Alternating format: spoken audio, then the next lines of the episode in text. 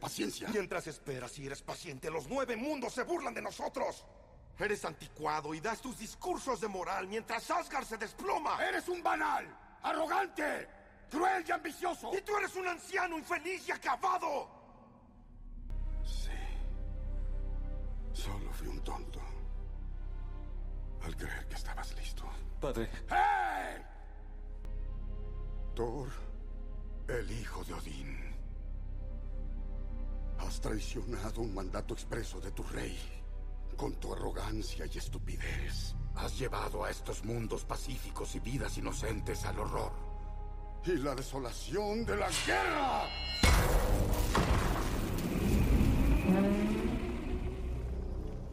No eres digno de estos mundos. No eres digno de tu título. No eres digno de los amados seres que acabas de traicionar. Y ahora te despojo de tu poder. Y en nombre de mi padre. Y del padre de mi padre. Yo, Odín, padre de todo, te destierro.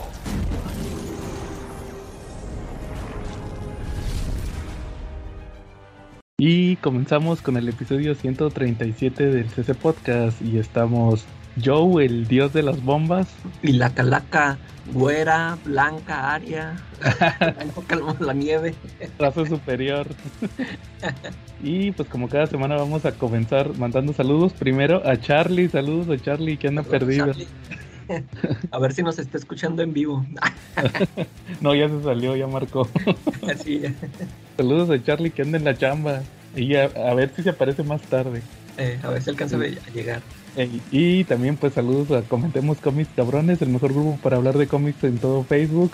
Saludos a quien, a Quetza, que tampoco pudo venir. Saludos a Quetza, eh, que no, no quiso venir, ya no te vamos a invitar, Quetza.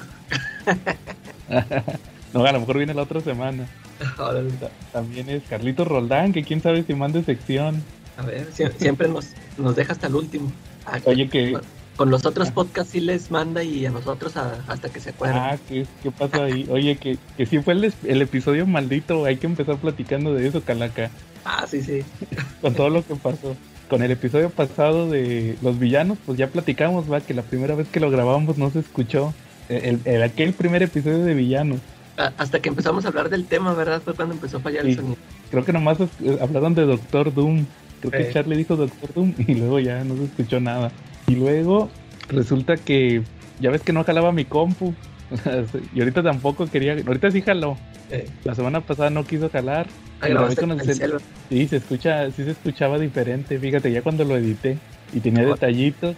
Y luego, pues ya ves Joder. también que, que no pudimos grabar dos semanas ¿A dónde no se quería subir? ¿Al YouTube o al Facebook? a YouTube.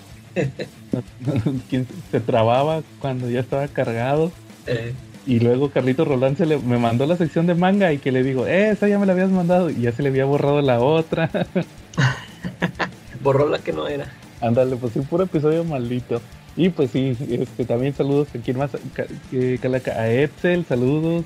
También a, a Alberto Morales, a quien Antonio Pérez también que allí anduvo mostrándonos este ah no andaba que preguntando qué, qué cómic iba a comprar va que si The Voice o Sandman Ah, sí, sí. ahí cómics Pues, de, a, ver, a ver si después nos dice por cuál se decidió. Mejor que compre Capitán Britannia, igual que yo, el de Alan Moore. Ah, ándale, sí, mejor. Que no está leyendo las reseñas. Ándale, ahí están todas las reseñas. Oye, también, ¿quién más? nos está? A, a Chin- ah, oye, a Chinaski y a Don Armando, que, ¿qué crees que ya terminó el, el podcast de Marvel Legends México Oficial? Ya terminó. ¿Y eso por qué? Ya no Pues tuvieron... fíjate, no, fíjate que ya vi que le cambiaron, ahora se llama El Show de Tello.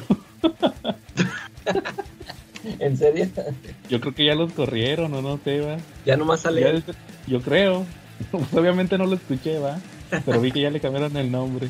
No, ni- ¿Y quién más? Es, también a David, saludos. Saludos ¿Quién a- más, está, fal- quién más nos está faltando de toda la banda? Pues a todos ¿va? los que nos siguen tanto en YouTube, que ven el video en YouTube, o los que ven el video en Facebook, o que nos escuchan en plataformas, o los que descargan el episodio, ¿va? porque también hay mucho público que nos descarga en, en Mediafire, ¿va? inmediatamente sube el episodio y se empieza a descargar. Saludos a todos que son los primeritos que escuchan el podcast. Saludos, Calaca. Yo le mando saludos a, a mi amigo Jafet. A ver si... Que, que fue... Él fue el, el que me prestó su... el Fire Stick TV. Ah, Este, órale. Y so- so- saludos solo para él. Pues, Oye, también los saludos de Charlie este, a Ah, toda sí. la banda, que a los, a A los, los, tortugos, tortugos, a los Silver Rider, Riders, a- a, también a, a la Ir Rico, a la Rico, si es cierto, la, a la también, hostess, no me acuerdo cómo se llama, la hostess, pero también, que debería de venir ella, ¿va? sí, debería de invitarla. a ver También. si, a ver si es fan. ándale también, oye, pues, este, que no se nos olvide, va, el comercial pagado de Charlie, porque Charlie ya, ya lo cobró. Ah, sí, Salud. cierto, sí. Después ya no sale el episodio. Saludos a Marshall y al, Al mejor grupo de ventas de cómics de todo México. hasta, hasta batallo para leerlo. Lo tengo aquí en mi, en mi guion me cuesta mucho le- leer mentiras. Oye, Saludos Oye. al macho. El el mejor grupo de ventas que no tuvo venta. Eh, sí. Se puede dar el lujo de no tener ventas y aún así tener ganancias. Ay, me acordé también saludos a Diego. Que, quien, Ah, que pues, no, no somos el podcast de Batman, pero pues, saludos. Hay que se los pase el Marshall. Ah, ándale, sí, que le diga a Marshall. No, saludos a Marshall y al grupo de venta de Comics Fisher para que compren las novedades de Smash que a- van a salir. Ah, Porque que ya, ya las anunciaron, ¿verdad? Ya pusiste. Sí, fíjate que en Cochino Español anunciaron unos cómics bien interesantes. Este, bueno, la, la, la neta no. A diferencia de otras veces. Sí, Fíjate eh. que anunci- fíjate que anunciaron Calaca. Ese, ese- de hecho, ese tema ya lo traía desde hace unas semanas. El cuarto tomo de la colección de, el, eh, de Spider-Man de Straczynski. Sí, ya, ya no sé ni en cuál historia van. No, Van en no el sé. 508. Este, este tomo ter- termina en el 508 de Amazing Spider-Man. Pero lo que te quería platicar es que yo desde hace unas semanas ya había notado que no son iguales los de Estados Unidos que los de aquí. Sí, no, como que estos traen menos números, ¿no? Sí, haz de cuenta que, que yo le calculo que para todo... ¿Sabes cuántos tomos son en Estados Unidos? Son cinco. Oye, sí, porque yo tengo el 3 y el 4, y en el Ajá. 4, y es donde viene lo de The Other. Ajá. Es que se- este- entonces es que se me hace que van a dejar fuera eso, ¿no? Esas historias, la de The Other y lo de lo de Sins of the Past. Yo me imagino porque los han, han publicado así aparte. Sí. O van a ser muchos tomos, como 10, mínimo 12. Imagínate. O a lo mejor, a lo mejor también por eso le están metiendo velocidad. Sí. Fíjate, ya apenas se va a cumplir, bueno, todavía falta porque según yo fue como en septiembre que lo publicaron el primero. Ya estamos en julio, ya llevan cuatro. Pues Eh, ándale, probablemente, cierto, sí va rápido. probablemente para cuando ningún hardcover habían sacado cuatro En un año. en un año. A lo mejor nomás los de Sandman, cuando Eh, publicaron sí, Sandman la primera vez. Pero porque ese era seriado, va. Pero aquí, pues quién sabe, va. Y pues ya van por el número 4, Calaca. Oye, ¿también sabes cuál me dio coraje? Que Bueno. van a publicar un, un DC Definitive, que es el Monster. Y, y van a publicar uno de, de Super Pets, algo así. Ah, sí, sí. Ay, nomás por la película, ¿verdad? Sí, pero lo que me dio un chorro de coraje es que el que habían anunciado en Definitive era el. ¿Cómo se llama? El Superman for All Seasons. Lo anunciaron la primera, a principio de año. Ah, sí es cierto. Ándale, sí es cierto. Y no, nomás no sale. Y yo, qué cochinada, ¿cómo van a publicar eso en vez de, de Superman for All Seasons? Va este de Super Pets, pero pues hay que vender, va. Eh, Tam- tam- también iban a publicar en ese formato, acuérdate, el de el de Batman de Flashpoint, pero ya nos explicó Marshall que pues a lo mejor lo, lo retrasaron por la película, va, porque pues la película ya se retrasó y quién sabe va si va si vaya a salir. hasta el otro año. ¿verdad? Oye, ¿no escuchaste que a lo mejor dicen que la quieren sacar en HBO Max? No, bueno, No, yo, no, yo, no. yo lo que he leído es de que, no, que al contrario, que, o sea, que ellos, que ellos, o sea, sí, sí, como que sí les vino a la mente eso de sacarla en HBO Max, pero dicen, este, o sea, como que ahí le van a perder, que se quieren arriesgar a, a aventarla en el cine, para, o sea, porque pues sí, ya sí les ha costado, para ver si, este, ganan algo, recuperan algo, pero pues, pues va a estar canijo, a ver. Pues sí, dicen que está cañón con lo de Ezra Miller, va, para convencerlo de, de, de que hay promociones, va. Cal- Ándale, sí. Oye, pues también anunciaron el último de Nick Spencer. Ya es el último. Se me hace que sí, el de... Se llama ¿Cuál es el costo de la victoria? Ándale, porque ese, ese nombre yo dije, "Ay, pues yo no recuerdo algo. O sea, yo no- nomás me acordaba lo del Kindred. Y luego ya de ahí creo que seguía lo de los seis siniestros, ¿no? Es que, es que se supone que este tomo tiene hasta el 74 y según yo ahí acabó, Ah, sí es cierto. pero lo, pero ya hay rumores, eh, ya ves que hay unos que filtran, que lo que va a publicar, que el otro mes va a salir el de los seis siniestros. Y ya se cuenta que tienes que leer el de los seis siniestros y este al mismo tiempo para, para entenderle, ¿va? Sí. Y pues anunciaron el tercero de Wolverine, de este, de Adam Kuber, va, lo dibuja Kuber. Eh. De, estos de, de Hickman, va, de los x de Hickman, el tercero de Wolverine. Que fíjate que me estaba llamando la atención que si compras los de estos donde te vienen todos los números de X-Men, los Ah, sí. recopilatorios. Dawn of Ahí-. Sí, ahí vienen los de Wolverine también. o sea que hay Así gente que los, o sea, de uno por uno. sí, o sea, hay gente que los está comprando doble. Eh, Y también anunciaron pues uno de Wonder Woman que me, me llamó la atención que lo que lo dibuja Miquel Janín, fíjate, no sabía. Ah, sí, fíjate, yo sí me, me di cuenta por, no me acuerdo qué cómic estaba leyendo yo en Red Comic Online y, y me salió un anuncio de que, que iba a dibujar unos numerillos. Dije, órale, ha de estar interesante esos números. Sí, fíjate, me llamó la atención. Ahí para los que leen Wonder Woman. Eh, Y pues el Fear State de Batman, que ya van a publicar el número uno, ahora sí. Que es uno de. Que ese sí es de Batman, es el. Es numeración de, de Batman, que aquí le ponen Fear State número uno. ya, Así es, Calaca, los que sali- los que van a salir la próxima semana. La próxima quincena más bien, porque son hasta dentro de dos lunes. Salen todos estos. Oye, fíjate que me chuté el de Daredevil, que salió esta semana. el de... pues, Sí, de Fornés. Este, todavía no he hecho la reseña. Y fíjate que sí me, me gustó muy, me gustó un buen. sí, sí está bueno. Ya al final de esta primera etapa de, de Sidarsky, que son los primeros 20 números. Haz de cuenta que los primeros 20 números son una historia completa. Que termina cuando, cuando, cuando se entrega para que lo metan al bote. Y esa es la segunda parte, ¿va? La segunda parte de la historia es cuando está en el bote. Este, es- estuvo muy bien, fíjate, me, me llamó la atención, sobre todo, lo, ¿te acuerdas lo que nos platicó Charlie de, de este otro arco que estaba escuchando el episodio el otro día? De lo que te dijo de que había unos ri- ricos millonarios que ma- trataban mal a Kingpin, que, que, o sea, dijo Charlie que era como el episodio de Marsh con el vestido rosa. Sí.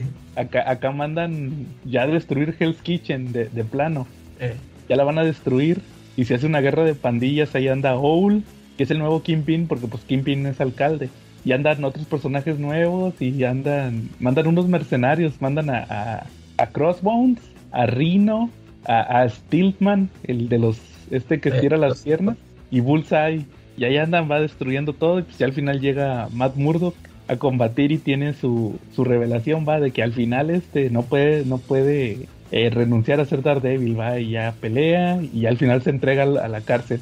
De hecho llega Kingpin también a la clásica, va, de que, ah, este, ¿qué está haciendo aquí? No, vine a proteger a mis ciudadanos, va, a mis votantes. eh, También, también le entran los madrazos y, y sale Tifoid Mary, va, ahí también es donde aparece en el Ron. Entonces estuvo muy chida la, la historia. Los, los primeros tres números, que son pura así, bla, bla, bla, los dibuja Fornes y ya el, la batalla final, que son los dos últimos dos números esta que te digo que atacan Hell's Kitchen, es, es Checheto, eh, que es el que se supone que es- él es el dibujante principal. Entonces sí estuvieron muy chidos. La, la neta me, me gustaron estos números. Yo creo que los voy a volver a, a leer. Los cuatro tomos que van, que son los primeros 20 números. Pues este, ahí para hacerles una reseña escrita, porque la neta sí estuvo muy chido. Ahí ojalá y sigan publicándolos, que yo creo que sí, porque pues ya... Pues Daredevil es de los personajes que ya más publican desde hace años, más duraron mucho tiempo sin publicarlo ahorita entre en lo que empezó lo de Sidarsky iba, pero pues le han metido velocidad, ahí va muy bien. sí, ya va a llegar, ¿verdad? A lo de Electra. Pues yo creo que sí, en, en otros dos tomos, o sea, el que sigue, que va a terminar en el 25, acuérdate que ya entra en el 25, si no mal lo recuerdo, ser Daredevil. Eh, Y ya para el Devil's Reign, yo creo que faltan unos tres tomos, yo creo que de aquí a febrero yo le calculo, deben de publicar esos tres tomos, yo creo que el otro año tendríamos el Devil's Reign, ¿cómo ves? a ver, sí, a ver, a ver qué tal. Yo Va, digo que muy- sí, lo, sigue- sí lo continúa. Sí, oye, fíjate que te quería platicar eh, así rápido. Que es- te acu- ahorita que dije del rumor de lo de el de la Sinister War, que te dije que lo vi en un supuesto así filtrado. Eh, también vi que vi que están diciendo que a lo mejor Smash publica Animal Man, Ay, de Morrison. sí, de Morrison, Dale. en un tomo que va a traer los primeros nueve números. Ay, ¿por qué le deberían de ponerle más? Ah, no, ¿cuántos son en total? 30. Pues creo que son 20, pi- 20 pelos, como 28. 28. Es que, por ejemplo, ¿te acuerdas, ¿te acuerdas que yo tengo, compré que, que apenas lo empecé a leer? Sí. El, el tomo de Animal Man, el, el deluxe, que es un hardcover. Esos, los, ¿Esos cuántos trae? trae la mitad, trae 13, del 1 al 13. Es que según yo son 26. Eh, entonces estos lo van a sacar en tres tomos, ¿verdad? Si es Sí, que lo- pero si lo publican. eh, Yo nomás vi que decían que iba a traer del 1 al 9. Pues yo creo que sí lo van a partir en 3. Pues para sacarle más feria, ¿va? eh, Que de hecho estos, los hardcovers de DC, los deluxe, que le dicen deluxe edition, te acuerdas que también te platiqué del de Superman Last Son, que también hay un deluxe edition hardcover. Ah, sí. Esos, esos, la característica es que son hardcovers grandes como los de Televisa. Eh, sí, sí. No, no como un hardcover normal tamaño cómic, estos sí son tamaño Televisa, entonces de cuenta que yo tengo el de este de, de Animal Man, los primeros 13 números, pues yo, yo creo que voy a armar la reseña ¿va? Para que vea la gente qué trae. Eh, qué bien, sí, bueno. Y la nada, dicen que por ahí de agosto, dicen que ahí van a sacar Animal Man, pero quién sabe, va, no está confirmado ni nada. La neta sí, sí estaría chido, va, que lo publicaran. Sí, Sobre sí, todo porque les faltan muchos de vértigo clásicos. Eh, eh, a mí me llama más la atención ese de Animal Man que el Doom Patrol. O sea, como que se me figura que ese de Doom Patrol está muy marihuano. Y, y el de Animal Man Mm. como que está más... O sea, también trae sus ideas locas, pero como que se me hacen más digeribles. Está más aterrizado, sí. Eh, Sí, o sea, como que es menos experimental que en Doom Patrol. Como que se presta menos a ser experimental. sí. Eh, sí, está chido, ojalá y se lo publiquen. Va.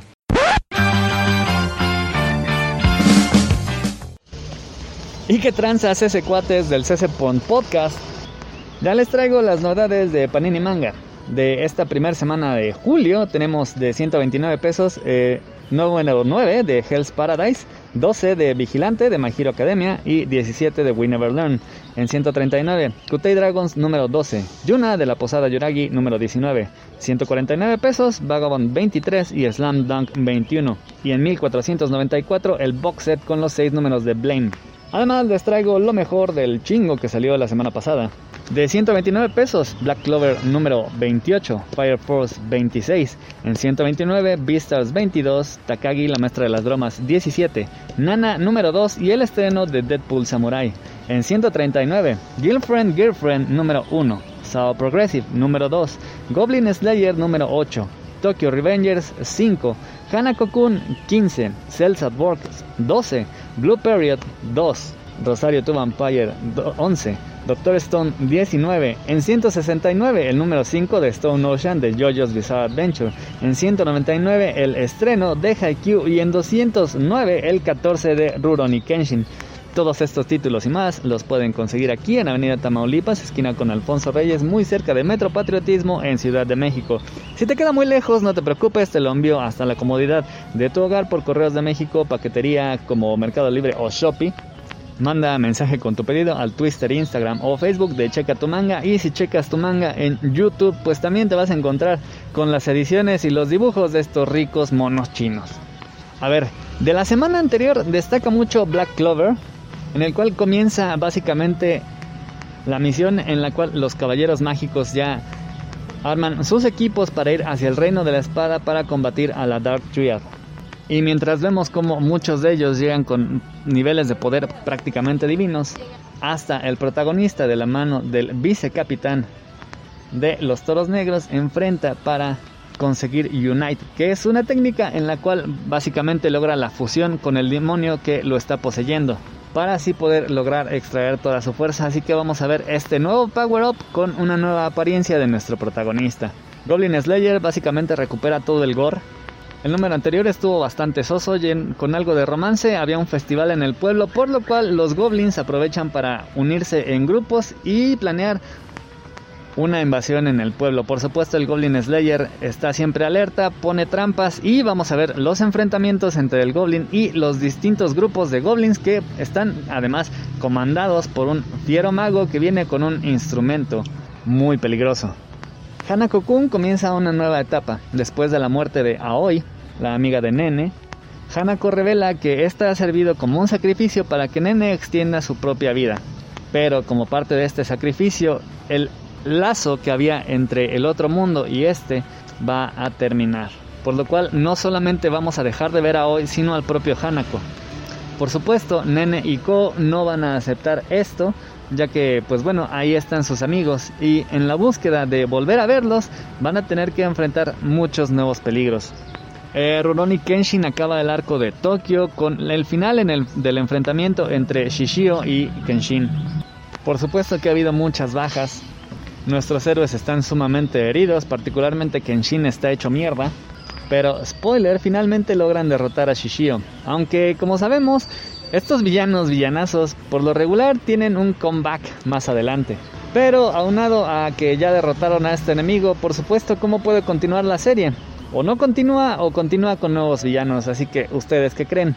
Pues bueno, parte de las 10 espadas de Shishio ah, se unen a un nuevo, villano que busca venganza en contra de Kenshin. ¿Por qué? Bueno, pues porque solía ser el Batosai, ¿se acuerdan? Mataba gente. Doctor Stone también acaba con un arco, este en donde Senku y toda su tropa viajan hasta Estados Unidos en busca de los campos de maíz para producir masivamente la poción despetrificadora. Sin embargo, cuando llegan se encuentran con un nuevo reino de la ciencia, este encabezado por nada más y nada menos que el tutor, el maestro de Senku, aquel que le enseñó mucho de lo que sabe este pequeño joven acerca de la ciencia. Y si Senku es brillante, ¿se imaginan cómo será su maestro? Pues bien, este tiene una base increíble y el enfrentamiento entre estos dos culmina con una espectacular batalla tanto en mar como en el aire, con sendas células que se infiltran al territorio enemigo mientras tenemos una batalla en los barcos y en aviones bastante chido este número. Cells at Work, esa clase de anatomía que siempre quisieron de manera divertida en lugar de tener aburridos números, ¿por qué no mejor presentarlo como un divertido manga de peleas? que la neta está bastante chido. Blue Period es un manga de pasión estudiantil, en donde un pequeño joven de preparatoria en su segundo año decide que sin saber nada quiere estudiar una carrera de arte, particularmente en el campo de la pintura. Pero eso implica que va a tener que aprender en un solo año todas las técnicas de las cuales no tiene ni maldita idea. Para empeorar las cosas, como se imaginarán, no tiene nada de material el cual es bastante caro, y la universidad, a pesar de que elige una pública que es relativamente más barata, sigue siendo cara y, puesto que es más barata y es pública, recibe a muchos menos aspirantes, por lo cual se va a tener que esforzar verdaderamente cañón. Nana comienza formalmente la historia en este número, porque el número uno era básicamente un prólogo gigante, en el cual conocíamos a las dos protagonistas, sus maneras de ser y su historia previa que es, resumidamente, dos chicas de nombre Nana que, decepcionadas por el amor, se dedican a fortalecer su yo interior hasta que puedan viajar a Tokio. Ahora sí, en este volumen número 2 nos las encontramos que el destino no solamente les da la misma edad y el mismo nombre, no solamente las hace fracasar en el amor, sino que las junta en el mismo tren y en el mismo par de asientos. Así que estas dos chicas descubren todo esto que tienen en común, platican todo el viaje hacia Tokio y en cuanto llegan se separan. No es hasta que ambas están buscando un lugar donde vivir que se reencuentran y como Tokio es un lugar sumamente caro y ambas están comenzando, pues deciden unir fuerzas para tener un lugar chido a un precio decente. Así que se vuelven roomies. Este es el comienzo de la serie que es increíblemente divertida y que nos habla del comienzo de la edad madura para estas dos chicas. La verdad es que esa es una de esas series José que valen mucho mucho la pena. En Tokyo Revengers probablemente ya hayan visto el video de Joe, pero aquí básicamente tenemos la continuación de la resolución de Takemichi. Nuestro protagonista volvió al pasado con la intención de arreglar las cosas para que Tokyo Manji no se convirtiera en una organización malvada que acabara asesinando a Hinata, su amor de secundaria. Takemichi pasó de ser un esclavo de los rangos más bajos de Tokyo Manji a ser increíblemente el amigo de la mano derecha y el líder de Tokyo Manji.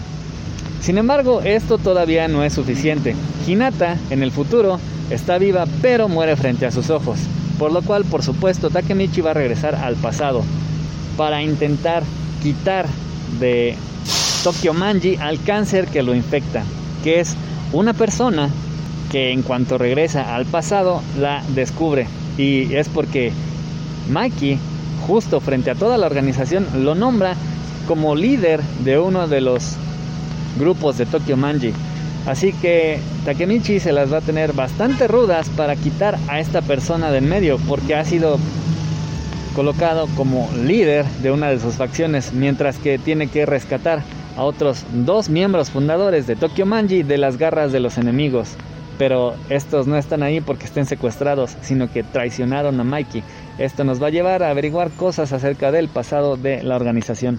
Tenemos en el 22 el número final de Beastars, con la conclusión de la batalla entre Legoshi y Melon. Esta ha sido una batalla dura y sangrienta que además va a representar el futuro prácticamente de la sociedad. Si bien es una batalla por el mercado clandestino que se supone nadie conoce, cuando Luis, el amigo de Legoshi, revela en su toma de protesta de la compañía de su padre la realidad acerca del mercado clandestino, toda la sociedad se entera. Y comienza la batalla también en la ciudad entre herbívoros y carnívoros, por lo cual muchas tensiones que se venían acumulando finalmente explotan. Así que aquí veremos si esta sociedad con tantas disparidades y tantas tensiones finalmente logra soslayar todas sus diferencias o definitivamente se va a la guerra por completo. Aquí además pues por supuesto tenemos la conclusión entre el romance de Legoshi y Haru y yo creo que bueno, por lo menos yo sí espero que tenga una continuación porque este manga está bastante chido y parece que todavía hay futuro con el enfrentamiento entre los seres de la tierra y el mar. Además, esta semana tiene bastantes estrenos. Si van al canal, ahí checa tu manga, tiene un video dedicado especialmente a estos estrenos. Uno es Girlfriend Girlfriend, una especie de serie de harem en donde tres chicos de preparatoria se ven en un increíblemente extraño triángulo amoroso. Esta serie se destaca porque es increíblemente divertida, dado que es estúpidamente absurda. Y la cosa va así, un chico de preparatoria ha estado enamorado toda la vida de su mejor amiga. Le ha insistido durante los últimos años una y otra vez hasta que ella acepta. Y ahora que ellos son pareja, aparece una chica y esta tercera en discordia se le declara a este hombre que es sumamente apasionado, como podrán imaginar. Y esta chica es tan hermosa, tan gentil, tan dedicada a él, que le es difícil rechazarla y para no rechazarla y para no decepcionar a su novia, les propone una relación de tres. Este poliamor, por sorprendente que parezca, se da y no solamente comienzan a ser novios, sino que de un día para otro comienzan a vivir juntos. Es increíblemente divertida por rara que suene. Y además, aunque ustedes se podrían imaginar que tiene una cantidad insana de fanservice, la verdad es que no tiene tanto. Está muy recomendable. Y lleva 10 volúmenes aproximadamente en Japón. Luego tenemos Haikyuu. Esta, un poco como la que veremos más adelante de Slam Dunk, es un título de deportes. Muy parecido de jóvenes apasionados por este deporte que, practican. La neta me gustó bastante porque no es como otros mangas como los Supercampeones o Kuroko no Basket en donde las jugadas se vuelven de fantasía con técnicas especiales imposibles y más bien nos deja ver el deporte tal cual como es, increíblemente dinámico y apasionado. La neta es que el voleibol tiene esta ventaja de ser sumamente rápido y bastante entretenido. La neta me parece que mucho más que deportes como el americano o el fútbol. Porque las jugadas espectaculares suceden una y otra vez durante el partido y la verdad es que lo básico es sumamente fácil de entender. Un equipo tiene que clavarle un punto a otro logrando que el balón toque su lado de la duela súper fácil. Además, si no lo conocen, pues van a aprender muchas de las reglas de la mano de los protagonistas. Así les recomiendo que vean el video que puse especialmente en el canal para que vean la edición que está súper choncha ya que son tres volúmenes en uno. Los siguientes números van a costar 299, eh, sigue siendo un precio realmente barato y la historia está bastante chida. El último estreno que tenemos es Deadpool Samurai. Yo creo que Deadpool está representado en su mejor momento, así como lo veíamos en unos años por acá en los cómics antes de que se volviera incluso fastidioso verlo en todos lados. Deadpool rompía con todo y fascinaba a muchos con su humor, con su burla despiadada hacia todos los clichés y defectos de la industria, el nulo respeto que tenía por la historia, los iconos e incluso la misma empresa. Y por supuesto, esto lo vamos a continuar viendo en el manga. Deadpool rompiendo la cuarta pared, Deadpool burlándose de los clichés del manga, Deadpool burlándose de las empresas tanto de Marvel como de la Shonen, Deadpool burlándose del mismo autor y del lector. Es decir, todas esas cosas que nos hicieron amar a Deadpool en un principio, pero ahora en un manga. Por lo cual vamos a tener lolis, lolis de Spider-Man, lolis de Venom, un Loki super perverso y un Deadpool diciendo groserías que se lo alburea. Lo mejor de todo es que la edición es más grande que las normales, está relativamente barata comparándolo con otros mangas y solamente son dos volúmenes, así que yo que tú la adquiriría. Ahora, vámonos con esta semana. Blame, súper recomendado. También pueden ir a checar el canal en busca de ejemplos de cómo se ven las ediciones. Están increíblemente grandes, muy parecido a lo que es la edición a color eh, de Dragon Ball. El aspecto visual es impresionante y forma parte de un universo que crea este autor, Tsutomu Nihei, con sus demás mangas. Unas deliciosas óperas espaciales. En este caso, el protagonista está buscando la llave genética en los habitantes dentro de una megaestructura construida en el espacio por una probablemente futura sociedad humana que ya ha conquistado el universo, enfrentando pues dentro de esta estructura a muchas estructuras eh, dentro de esta megaestructura, es decir, hay peligros dentro de la construcción, peligros orgánicos como otras especies y fusiones de estas dos cosas. Está bastante chido. En Slam continuamos con este partido entre Sano y Shohoku. Es el primer partido de esta nueva etapa después de que lograron superar la fase regional, está el torneo nacional. Sin embargo, Sano es el mejor equipo, es el que ha ganado los torneos antes, es el favorito del público. Los chicos de Shohoku, que siempre han sido medio problemáticos, ven esto como una especie de ventaja, se asumen como los villanos y salen a sorprender tanto al equipo rival como al público. Logran esto pasando la primera mitad con un puntito de ventaja. Sin embargo, cuando comienza la segunda mitad vamos a ver por qué este equipo es el favorito de todos. Y es que comienza con una táctica agresivísima de presión sobre toda la duela arrinconando a Shohoku durante los primeros 10 minutos, impidiendo que ni siquiera logren salir de su mitad de la cancha. Ya de anotar ni hablamos. La presión es tan grande que estos tipos logran convertir ese punto de desventaja en 20 puntos a favor. Así es, Shohoku parece que está perdido. Sin embargo, como siempre tenemos en Sakuragi, nuestro protagonista, una esperanza para este equipo, gracias a sus habilidades atléticas, su incansable energía y sobre todo su simplona personalidad. Kutei Dragons acaba con un arco, eh, Barnabel, una de las tripulantes, se dirige hacia su tierra natal, Arena, de la cual resulta que es reina.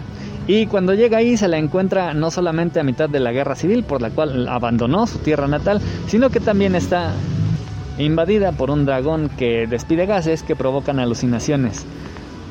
Cuando los amigos de Barnabel van a buscarla, pues bueno, se convierte en una operación de rescate y afortunadamente logran acabar con estas dos amenazas, tanto el dragón como la guerra civil. Sin embargo, ahora Barnabel tiene que asumir su posición en la realeza y pasar de ser una reina a ser la líder de toda esta ciudad. Mientras tanto, vamos a dar un pequeño vistazo a la vida de aquellos que se quedaron en tierra intentando reparar la nave que fue destruida después de que se enfrentaron con un dragón legendario. Y pues como no hay nave, no pueden cazar dragones, no hay dinero y por lo tanto tienen que buscar chamba ahí donde están. Vigilante está súper chido, es un gran spin-off de My Hero Academia y en este número se pone bastante chido. Pop Step se había convertido en villana porque se le introdujo un parásito. Gracias a que Koichi y sus cuates nunca dejaron de creer en ella. Lograron sacarle el parásito, pero Pop queda en muy mal estado por lo cual está hospitalizada. Y Koichi y sus cuates pues bueno están vigilando el hospital para que no le vaya a pasar nada malo. Sin embargo, con el alboroto que hicieron, la policía ya finalmente se molestó con ellos y emiten una orden de aprehensión, por lo cual Koichi va a ser arrestado. Pero por supuesto, él no se va a dejar. Y es que normalmente él sí se dejaría, pero como está cuidando a Pop, lo que va a hacer es huir hasta que pueda ver que su amiga está bien. Pero esta huida implica huir ya no solo de la policía, sino de héroes establecidos y autorizados. Así que Koichi, convertido en fugitivo, va a enfrentar nada más y nada menos que a héroes como Eraserhead, Ingenium, Best Genist y otros que hemos visto ya en la serie regular. Yuna trae la conclusión de la batalla entre Nadare y los habitantes de la posada quienes se convirtieron en niños perdiendo sus poderes. Esto era parte de, un plan de Nadare para, por supuesto, disminuir el monstruoso poder de Kogarashi y las chicas, pero bueno, han estado entrenando y aquí ocurre este enfrentamiento. Finalmente, tenemos We Never Learn. Esta serie ya está por acabarse. Si no recuerdan mal, esta es una serie de harem, es decir, un chico está rodeado de chicas que están enamoradas de él. Por lo general, cuando estas series se acaban, tienen un final abierto o el protagonista se queda con una chica. Sin embargo, esto es razón de discordia y de disgusto para los fans de la serie, ya que querían que quedara con otra chica o que si era un final abierto se decepcionan porque no se queda con ninguna. Así que aquí el autor nos propone una alternativa que si bien es poco arriesgada porque la verdad no se avienta a la polémica ni al rechazo, es también un poco floja pero también es bastante comercial porque le va a dar un final con cada una de las chicas. Imagínense que las series más icónicas tuvieran finales de este tipo, que Death Note hubiera tenido un final en donde ganaba L, un final en donde ganaba Light. La verdad es que eso podría haber ayudado a la serie en algunos aspectos y la habría abaratado en otros.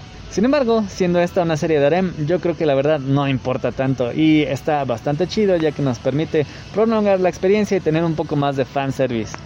Y bueno, ya fueron mis 20 minutos, ya me pueden pagar. Si estás dormido, despierta, maldita sea. No por nada me llaman el asesino del rating, ya, despreocúpense. No van a tener que escuchar mi horrible voz hasta el próximo capítulo en el cual también le van a adelantar a la sección. Pero por lo pronto, si alguno me escuchó y le llamó la atención alguna de estas series, ahí espero su pedido. Y mientras tanto, volvemos a la programación habitual. Eh, Calaca, ¿algún tema que traigas esta semana? Fíjate que este eh, terminé de leer eh, las, una serie de Terry Moore, esta de Rachel Rising.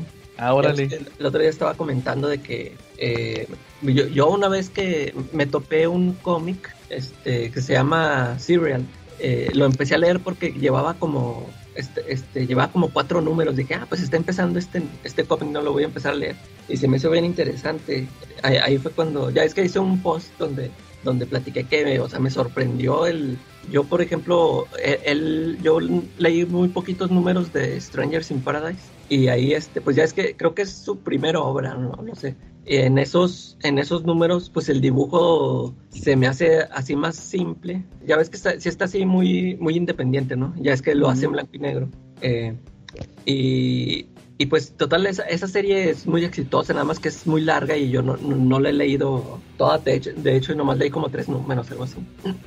y esta de Silver, este, pues esa sí me llamó la atención porque se trata de una chavita, es una niña como de unos 13, 14 años que se la pasa matando gente. Bueno, haz, de cuenta que está, está bien interesante. Empieza en que está una chava con un cuate en un carro y, y, como que le está diciendo, como que es su jefe, ¿no? Como que le está diciendo, no, que, que presta para acá porque pues para subirte de sueldo y que no sé qué. O sea, se, está abusando el cuate este, ¿no? Y la chavita, se, este, la chava se sale del, del carro y están así como en una colina y total que la chava lo termina empujando. Esa es otra chava, esa no es la chavita que digo, esa es una chava más grande. Lo termina empujando por el, o no me acuerdo si este se, este se resbala y, y este la deja morir. O sea, haz de cuenta que se ven las intenciones de la, de la chava esta que, que lo deja morir, ¿no? Y, luego pasamos a, hasta con esta, ahora sí con una chavita de 13, 14 años que resulta ser amiga del, del cuate este que se cayó por el precipicio. Este, y, total que andan investigando, que pues encontraron su... Haz de cuenta que la policía ahí empieza a investigar, encuentran el carro y, y total que la, la, la, chavita, o sea, haz de cuenta que luego lo llama la atención porque, la, o sea, siendo una chavita se empieza, empieza a investigar y todo. Y, y total se empieza a comportar muy, muy raro, o sea, como si fuera ya mayor, ¿no? Y de hecho, creo que también por ahí mata a un cuate, o sea, se, se porta así muy, muy bañada. Y, y, este y el dibujo de Terry Moore se me hace, o sea, se cuenta como que lo mejor un chorro, a como, lo, a como yo lo había visto en Strangers on Paradise. Ahí se me hace ya bien, bien chido, o sea, todo muy bien narrado. Y, pero total que haz de cuenta que lo, lo, que me este lo que me percaté es de que pues este Terry Moore es bien feminista no o sea por el de hecho este, pues esta serie de Strangers in Paradise este le da protagonismo son protagonistas unas chavas o sea como que le da mucho este protagonismo a las mujeres tratándolas de pues así ponernos ponerlas así en, en, en primer plano no y, y, aquí es de cuenta que en estas series eh, estos números que estuve viendo me da risa que casi casi a prácticamente a todos los hombres que aparecen en, el, en los cómics en el cómic este, todos son unos pervertidos, abusadores, violadores, todos, o sea, es más, hasta haz de cuenta que los globos de texto de sus diálogos se los pone diferente, o sea, como cuadrados, todos los de los demás personajes pues son redondos como siempre los hemos visto, y los de todos los hombres son cuadrados, pero te digo, a todos los presenta como unos este, pervertidos, depravados, este, violadores, eh, me da risa, ¿no? Y este, y, y, luego ya después, este, te digo, de esa serie, de ese cómic de Syrian, nada más leí como cuatro números y luego leí por ahí que esa chavita ya había aparecido antes, o sea, desde antes, haz de cuenta que ahí no era su primera aparición y me fijé que viene desde Rachel Rising y, ya por eso me puse a leer el, el cómic este, que también empieza, o sea, con el número uno también igual te atrapa, a mí, a mí así me pasó, ¿no?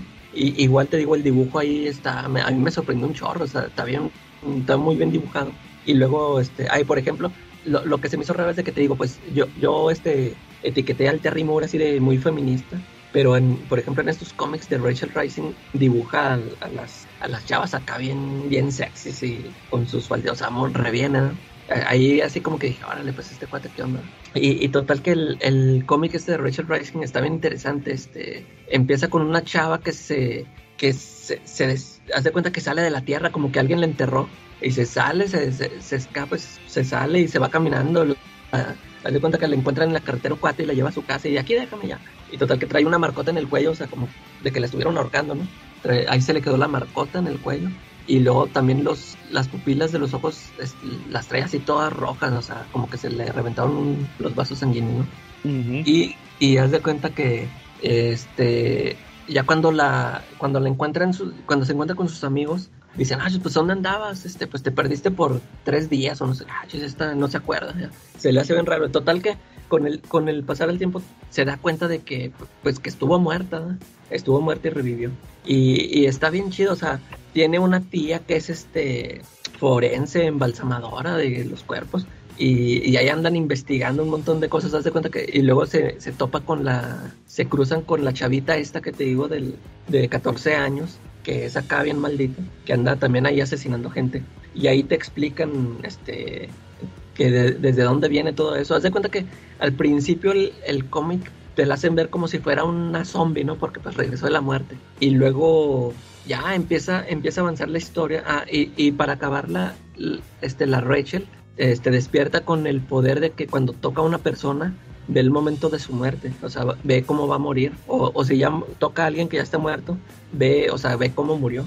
Y, y ya de cuenta que avanza la trama y de y luego empiezan a salir más personajes y, este que te hacen pensar que, que en realidad no, no es una zombie, sino que es como tipo una bruja, ¿no? Porque empiezan ahí a, a usar hechizos, ¿sí? Total que al final tampoco es bruja, es este, es otra cosa, ya por, este, ya no les, ahí no les spoileo por si la quieren leer. Fueron, fíjate que la serie duró 42 números, pero me, di cuenta que llega a un clímax más o menos ahí como por el del 25. Haz cuenta que todo se, todas las tramas que estuvieron ahí este, eh, empezando, llevándola, llegan a un clímax ahí por ese número. Y, pues total que ya dices tú, pues ya, ¿qué más va? Este, como yo ya sabía que te faltaban más números, ¿no? Que la serie estaba hasta el 42. Yo ya no sabía qué más iban a meter, pero total que este sí, sí está todavía interesante lo que lo que sigue después de esa mitad porque ya te, te revelan más cosas. Pero haz de cuenta que se me hace bien raro. Este, este cuate publica esos cómics en su propia editorial. Él tiene un sello. Independiente, sí.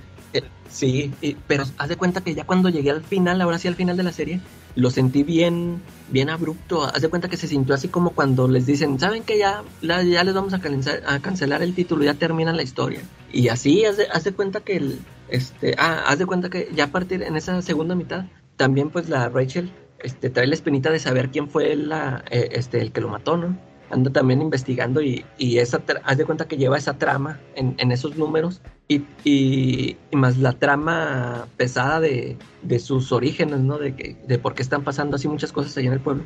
Y te, digo, así de, de repente, en el, un, en el penúltimo número, en el número 41, este, este, haz de cuenta que se acaba todo el, el, toda la trama que traían, todo lo que estaba pasando, ahí lo terminan así de, de repente, así bien fácil. Haz de cuenta que el clímax que tuvieron el número 25 que te digo, ese se me hizo así más espectacular, más épico, o sea, como que la, esa batalla final fue más grande que, que esta se me hizo así bien sencilla, o sea, bien rápida. Y luego en el, en el yo dije, ah, ¿qué onda? Y en el último número, todo lo utilizan para lo, lo de descifrar eso de quién fue el asesino de, de Rachel. Y, y, total que te, te, digo, desde ya traían una trama que anda investigando la Rachel, que quién fue el que lo mató. Y ahí traía ella un sospechoso, que eso, haz de cuenta que todo así lo vinieron manejando en toda la trama y que se me hacía interesante y al final no resulta ser el que, ese que ella pensaba, resulta ser otro. Y también se me hizo así bien, o sea, bien rápido, bien anticlimático. Y se acaba así de repente.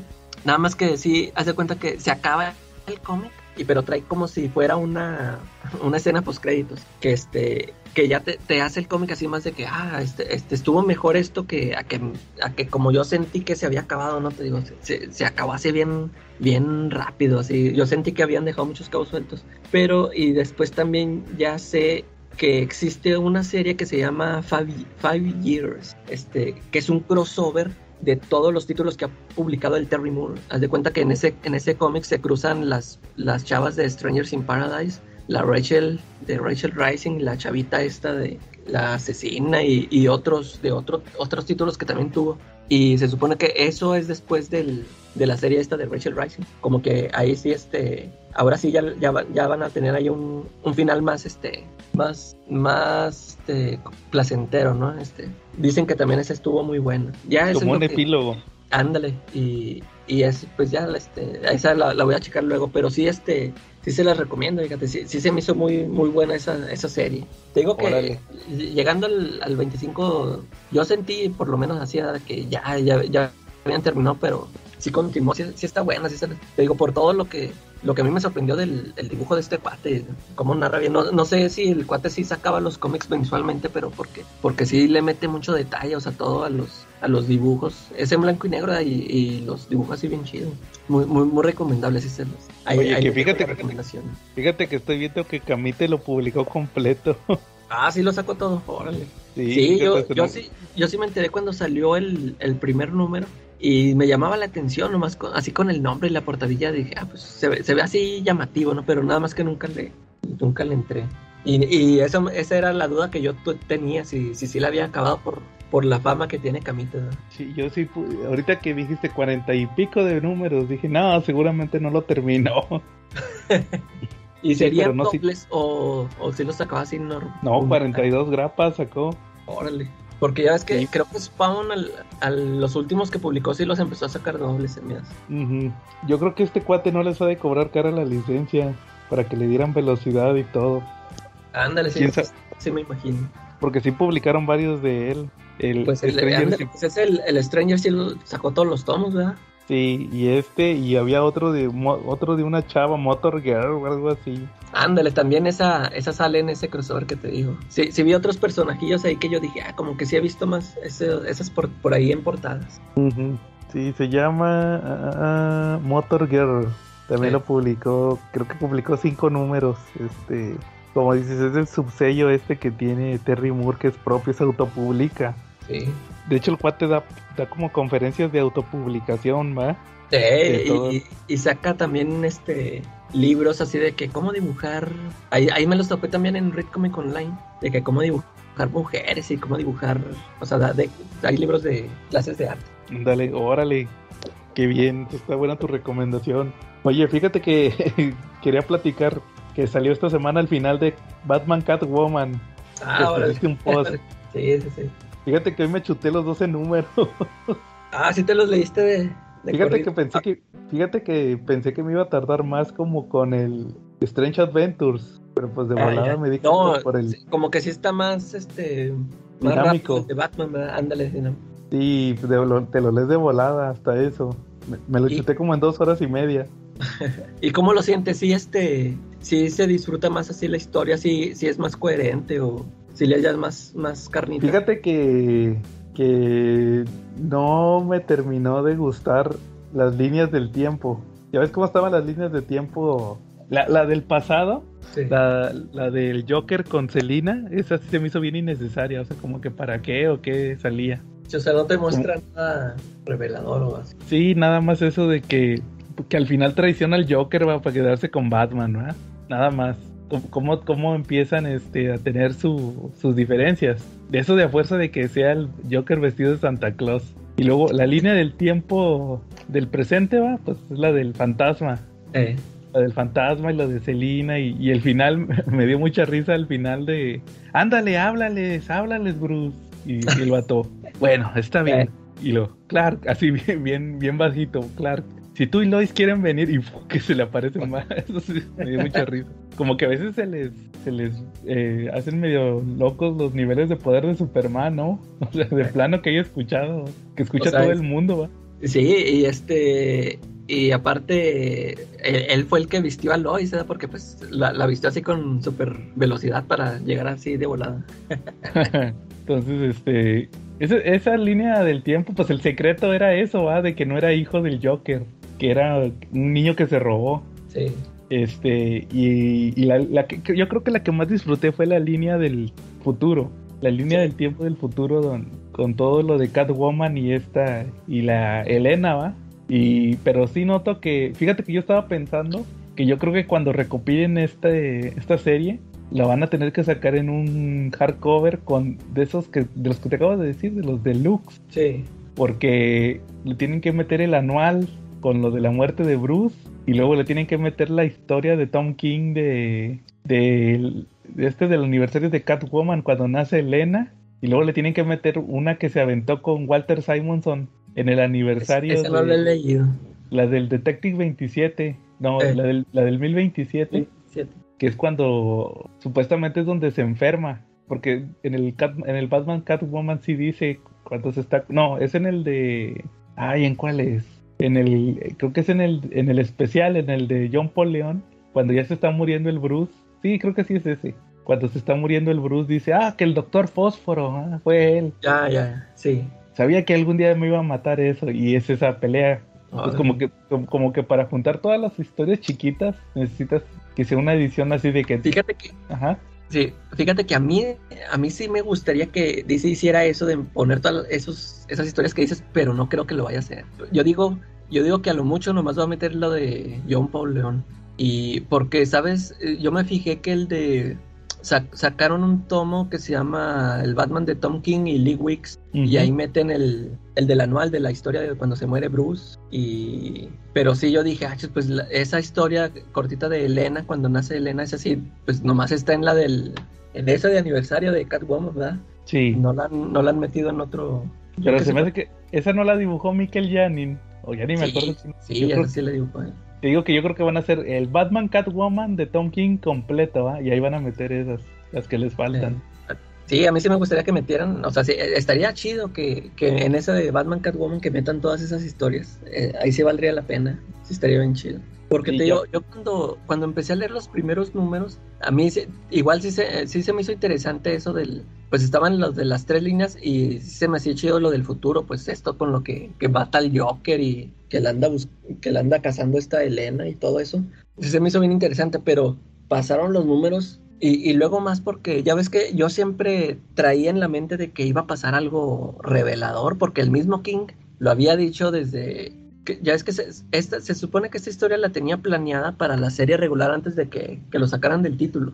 Después de City of Bane, él, había dicho, no, que después de City of Bane va a seguir ahora sí el, último arco, que es el, con lo que cierro mi historia, y que DC me permitió hacer algo impensable que nunca, que nunca lo han dejado hacer a nadie, que no sé qué, lo que carió mucho. Y total que pues lo sacaron del título y ahí se quedó en el aire eso y salió esta serie y yo dije, ah, pues aquí va a pasar eso que, que había dicho y nunca, nunca llegó. Este, yo, pues con toda esta trama que traían del Joker, yo sí me imaginé, dije, o, o van a revelar que el Joker y Selina fueron amantes en el pasado, o, o, igual, hasta ya después con el pasar del tiempo dije, mmm, van a salir con que Elena es hija del Joker, o, sea, algo así fuerte. Yo me esperaba algo así, pues no pasó nada. Ya es que hasta o sea, sí, eso, ni o hasta también pensé que el, que el hijo de, de Fantasma iba a ser del Joker también, que, o sea, que iban a decir como que también, porque es que dan a entender eso, ¿no? En un, en un punto de la historia, que la Fantasma cree que,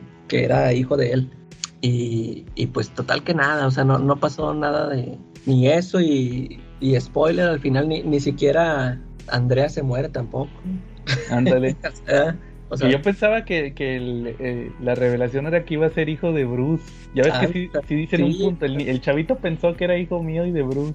eh, sí, por eso lo, por eso andaba buscándolo, ¿verdad? Ey, fíjate que, fíjate que sí, te digo, fuera de eso, pues estuvo entretenida, va, ya como un final, como que ya para tener todo Tom King en Batman, ¿va? Sí.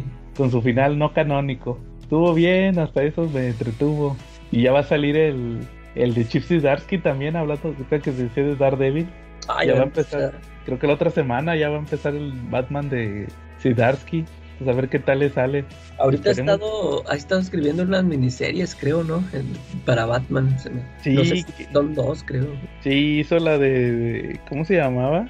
Una que se llama The Night, Eh, The Night. que es, que es el, el- como el origen, ¿verdad? Sí, como que entrenando, va, todo lo que vivió entrenando. Eh, Que, que se enamora de una de las que lo entrenó, una ladrona, creo. Y este, y luego hay otro donde andaban diciendo que ya era bisexual, que porque también como que quería con un vato. a ver, ¿qué pasó? Yo, yo nada más supe eh, que mencionaron eso por ahí, pero no supe por qué. Que, Yo fue- tampoco lo leí. Yo lo que entendí por la nota que yo leí, ya se cuenta que como que se hace muy amigo de un vato. Y la clásica donde están los dos juntos y como que se empiezan a acercar, va, se empiezan a acercar. Están as- así que de repente los cachan, va, los interrumpen. Como que ya se andaban acercando, va. Y ya fue todo, va. Y que según, no, que ya es el, el- como ya es canónico porque va a escribir este Ah, pues va a escribirlo otro Chip Zdarsky, va, pero pues quién sabe. Digo, hasta eso, pues, a ver que si hace historias chidas. Creo que va a tener a Tim Drake de, de Robin en, en ese ron. Ah, Pues a ver qué, a ver qué tal queda. sí, sí. Va. Pues, pues ese, ese ya, ya por fin terminó esa serie. Ahora a ver qué tal queda la de Killing Time. Que Ah, también sí, ahí esa es la que todavía no termina. eh. sí. Oye, hablando de, fíjate, otra de Batman que, que, que ya se pausó fue la de Beyond White Knight, la de White Knight del futuro. Ah, ya, Ya ya no han salido números. Es que salió esta- igual, igual que, que este de Catwoman, el mismo día salió el número 4 Eh, y la van a pausar porque van a sacar una miniserie de dos números. Nada más van a ser dos números de Red Hood, porque ahí anda Red Hood en el universo White Knight y este y luego ya terminando va otra vez a regresar. pero, Eh, y, esos dos números también los va a dibujar este. No, los va, los va a dibujar otro guate. No los va a dibujar, no, los va a escribir, creo que sí los escribe Sean Murphy. Y este, ya no los va a dibujar otro. Pero él sí se va a aventar las portadas. Fíjate que me enteré que. eh, porque él, él escribe artículos eh, eh, en los. Pues para rellenar, va. El, el número de, de White Knight, porque le mete sketches y le mete. Eh, sí. eh, del último número, ¿no? cartas. Cartas, pero que es que él escribe así como comentarios. Eh, Me, me enteré que la, la que escribió la miniserie de Harley Quinn, de Batman White Knight, fue su esposa, es su esposa. ella fue la Ah. que la escribió. O sea, pues el vato le pasó todo el plot, va, ya nada más ella escribió el guion. Y este, y sí tiene mucho que ver la miniserie de Harley Quinn con lo que está pasando ahorita en el White Knight. Eh, hasta eso se quedó interesante. O sea, la, tra- la trama, no sé si no había hablado de ese cómic, va, aquí, no, del no, White. Knight. Haz de cuenta que ya pasaron 10 años de lo del Curse of the White Knight, que eso todavía no lo has leído, ¿ah? El, el Curse of the White Knight, el de No. Eh, ese todavía no. Haz de cuenta que, que el Bruce está en el bote, está en la cárcel, y resulta que le avisan que. A- eh, haz de cuenta que se metieron a donde, a donde haz de cuenta que el, arse- el arsenal de Batman, la Baticueva, este, está en ruinas. Entonces en la- en la- le avisan que se metió alguien a, a robarse algo. Y, y resulta que se robaron el, el traje de Batman del futuro. Entonces, este, pues se espanta de volada, va, de que, ay, el traje de Batman del futuro. Te explican que ese él lo diseñó, él, él, él propio. Entonces, pues se sale de volada. Se escapa de la cárcel, lo, lo deja escapar el Jason. Ah, porque se revela que el Jason es el carcelero al final de la de la de Israel, porque según el Jason estaba muerto. Desde la primera desde la primera de White Knight te dicen que el primer Robin fue Jason y es lo mató el Joker. De hecho, mucho tiene que ver con lo de Harley, que se murió ese Robin y, y no estaba vivo, entonces este, ya lo deja que se salga y se va se va Bruce y luego resulta que, que cuando se, se escapa de la cárcel se le aparece el Joker, pero no Joker, el, el Jack, el Joker bueno Eh, cuando, cuando no es el Joker. Y, y le explica que eso es muy al estilo de Batman del futuro. Hace, hace muchas referencias a Batman del futuro, obviamente. sí, sí, como has dicho Que- que de toda la serie, ¿verdad? Que este que es un chip, supuestamente es un chip, es lo que te han dicho, que tiene un chip en la cabeza que le implantó el Joker para, para que lo viera. Entonces haz de cuenta que es como una inteligencia artificial que tiene ahí en la cabeza. Nomás se lo ve y le está hablando y él pues nadie lo ve, va, que le está hablando. Y resulta que se escapa, se escapa y va a ir a buscar al Batman del futuro y se va a la casa de Harley Quinn porque Bruce en la miniserie de Harley Quinn le regaló una casa. Y nada resultó que era una, una esa casa tenía una baticueva escondida y va a buscar otro traje que tenía de Batman. Como que el prototipo que tenía antes del, del de Batman del futuro el último que hizo antes del de Batman del futuro y lo cacha la Harley va y le dice que eh, ¿por, qué no me dijiste que viniste, va? O sea, que se saca de onda de ¿por qué no más vienes escondido?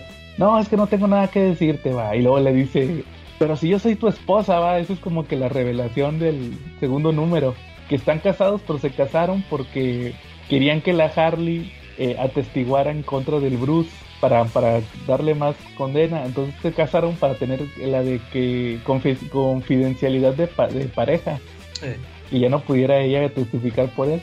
Y resulta que la Harley tiene dos chavitos, ese es como que el spoiler de la de miniserie de Harley Quinn, tiene dos, dos gemelos, una chavita y un chavito. Entonces el chavito es bien tranquilo, pero la chavita es bien desmadrosa. Y resulta que como que la chavita ya se enteró de toda la historia, de todo lo que pasó en Batman White Knight y anda ahí perdida, entonces le dice, no, ¿qué, ¿qué, crees que se perdió la niña? Y pues ahí va el Bruce, va, se pone su traje que, que no trae máscara, o sea, se pone el traje pero no se pone la máscara de Batman, este, y se va a buscar a la chavita, y, buscando a la chavita se topa al, al, Batman del futuro, que es el Terry McGuinness, el, el, el que es Batman Beyond, nomás que aquí lo controla el que era el malo de Batman Beyond, que era otro empresario. Y aquí te explican, ahí le meten, lo, mezclan con la historia de White Knight, que este vato era el que le había desarrollado toda la tecnología Batman, tecnología de, sobre todo el Batimóvil, que él era el que había diseñado el Batimóvil, pero que luego cuando le dijo a Bruce, ya sé que tú eres Batman, para tenerlo callado le dio una, le, le pasó una división de, de las industrias Wayne, pero luego ya al final resulta que para el vato quería absorberlo todo, va cuando lo metieron al bote. Pero luego se enteró que, el Bruce, el traje más poderoso, lo, hizo él, no, no este otro cuate. Entonces por eso mandó al Terry a, que se lo robara ahí de, las ruinas de la Baticueva.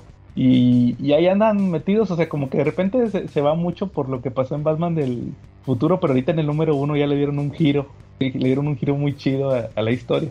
Y te digo, pues falta todavía otros cuatro números ya para ver el, el final, a ver en qué acaba. Entonces sí, sí, sí es todo muy interesante ese de Beyond White Night. La neta sí, pues yo creo que, para fin de año ya va a estar completo, entonces para ver qué, qué acaba, pero sí está muy chido y sí se lo recomiendo. Ya para que leas el de Israel, que también está muy bueno. Órale, sí. Ya. está. Oye, también este, si quieres antes de pasar al tema principal para darte actualizaciones de las series, que otra vez, otra semana de series. A ver. Fíjate que me eh, The Voice Estuvo muy chido el capítulo de esta semana porque fueron como puras consecuencias del de Hiro Gason. Eh. ¿Te acuerdas que te dije que estuvo bueno el de Hiro Gason? Sí. Aquí también este estuvo muy chido el, el que sigue, va. Y, la neta ya platicaron este todo lo de este ¿cómo se llama? Lo del Soldier Boy, cómo estuvo todo el pedo, pero lo platicaron bien bien original. ¿Sabes cómo sabes cómo fue? ¿Qué? Con, con unas con unas caricaturas. Ah, es, es que haz de cuenta que sí te dije la, semana pasada que, que este, que el Soldier Boy anda matando a todos sus ex compañeros. Y resulta que, el primero que se da cuenta es el, el, ¿cómo se llama? Black Noir. Sí. Ese, fue el primero que se dio cuenta. Y resulta que este Black Noir lo primero que hace es que se pela, se, se pela y se esconde. Entonces resulta que ahí ya te, ya te, en uno de los capítulos ya te habían dicho que el vato fue el Soldier Boy el que lo dejó todo quemado. Y acá te dicen que el vato, aparte de estar todo quemado y todo eso, tiene daño cerebral. Entonces el vato ve unas caricaturas, tipo como, ve unos animalitos, pero son caricaturas 2D, así como de tipo de Disney. Entonces son que, acuérdate que somos tus mejores amigos, este, no puedes escapar de esto, ¿va? tienes que enfrentarlo. O sea, siempre y el vato viendo eso. Sí, siempre, así como tipo, ¿te acuerdas que Deadpool también una vez, una vez vio caricaturas? Creo que en una cuando le cagaron un cuchillo en la cabeza, ¿no? En la de Deadpool. Algo así. Y luego resulta que el, el, vato nomás les dice que no. Y se, y se para y se va. Y luego más de rato, el, el vato está solo. y luego llega otro de los animalitos. Te preparamos algo muy especial, va. Y le, resulta que le prepararon una obra. Y los animalitos están actuando.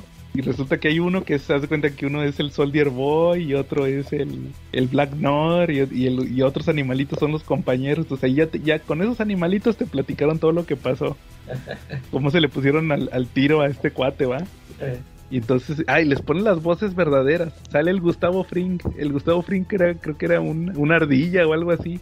Hay una ardilla que es el Gustavo Fring. Y, y, y tiene la voz de Gustavo Fring. O sea, sí les ponen las voces reales. Y sí estuvo muy original. Ahí ya te- con, ese, con esa caricatura te explican todo, todo lo que pasó. Ya atan todos los cabos. Y tiene una revelación bien chingona el, el episodio 7. Ya es el penúltimo. Ya el que sigue es el, el final de temporada. Sí, tuvo una revelación muy chida. Y este, y aparte de esa, también la de Umbrella Academy ya la terminé, ahora. la, la 3. Y, y, y nomás te iba a decir que si, si hubiera salido hace un mes, hu- hubiera metido a, al papá de los chavitos, al, ¿cómo se llama? Reginald Hargraves, al viejito. Lo hubiera metido en el episodio de Peores Papás de los Cómics y en el de Villano. Si es bien gacho el, el viejito en la temporada, la neta. Lo odias al final de la temporada. Por, por ojete. Sí les hace cosas bien gandallas, va. Ya ves que les dice en el primero de... No, lo- es que te, te encariñas con él porque luego... Ya ves que dice, pues escogí otros, va. eh, Resulta que estos vatos lo tienen drogado y medicado. Entonces estos vatos no batallaron. ah, Sí se los, ching- sí se los chingaron ellos. El vato les tiene miedo, el, el viejito a ellos eh, a los, a los otros de la academia Sparrow. Y luego resulta que ya lo ayudan, el, ¿cómo se llama? Klaus, el drogo, eh. lo ayuda. Y te vas encariñando con él, empiezas a tener lástima y todo, y al final es bien gacho, entonces de que no, ni madres, este güey era bien gacho. Sí está, sí está entretenida la temporada, y pues quién sabe, y el, ah, también ti- tiene un final, no te esperas el final, a ver cómo le van a hacer con la otra temporada, entonces este igual, pero ya no hay cómics que adaptar, pues ya se le acabaron al Gerard Way. Ándale, sí. Y ahora sí ya se van a ir por su rumbo. ¿eh? Sí, estuvo, estuvo original el final, a ver qué tal queda para la siguiente. Va, calaca. Oye, Oye, ¿Cómo ¿que ya, ya no viste otro episodio de Miss Marvel? Ah, no, ya no la vi. No, ya, ya, te digo que nomás vi el primero, ya no le quise seguir. Oye, y, y no quería platicarlo, pero también vi Stranger Things, ya al final salió ayer. ah, Que entonces no- ¿sí la que no- seguiste viendo? Sí, pero fíjate que Y, y, hecho- oye, ¿qué es eso? ¿Este ya es el final? ¿O, eh, eh, o de habían, temporada? dicho, eh, habían dicho que iba a ser el final final y ya dijeron que no, que va a salir otra temporada el otro año. Entonces, este, pero se, se la bañaron porque no sé si te platiqué que son temporadas, cada capítulo fue más de una hora. Ah, sí supe. El, haz de cuenta que primero sacaron siete, hace un mes. De normal, así te- de tiempo normal. No, los, los siete episodios eran más de una hora. Más de una hora. Ah, ¿Y yo pensé que nada más la segunda mitad iba a ser así. No, no, y haz de cuenta que el séptimo, el último de esa primera parte, duraba una hora veinte, una hora treinta. Y luego ayer sacaron dos, los últimos dos, la segunda parte, final de temporada. El primero dura una hora y media y el segundo dura dos horas cuarenta. Ah, no manches. Fíjate, sí, yo, yo precisamente por lo del tiempo, yo pensé que ya iba a ser el final final.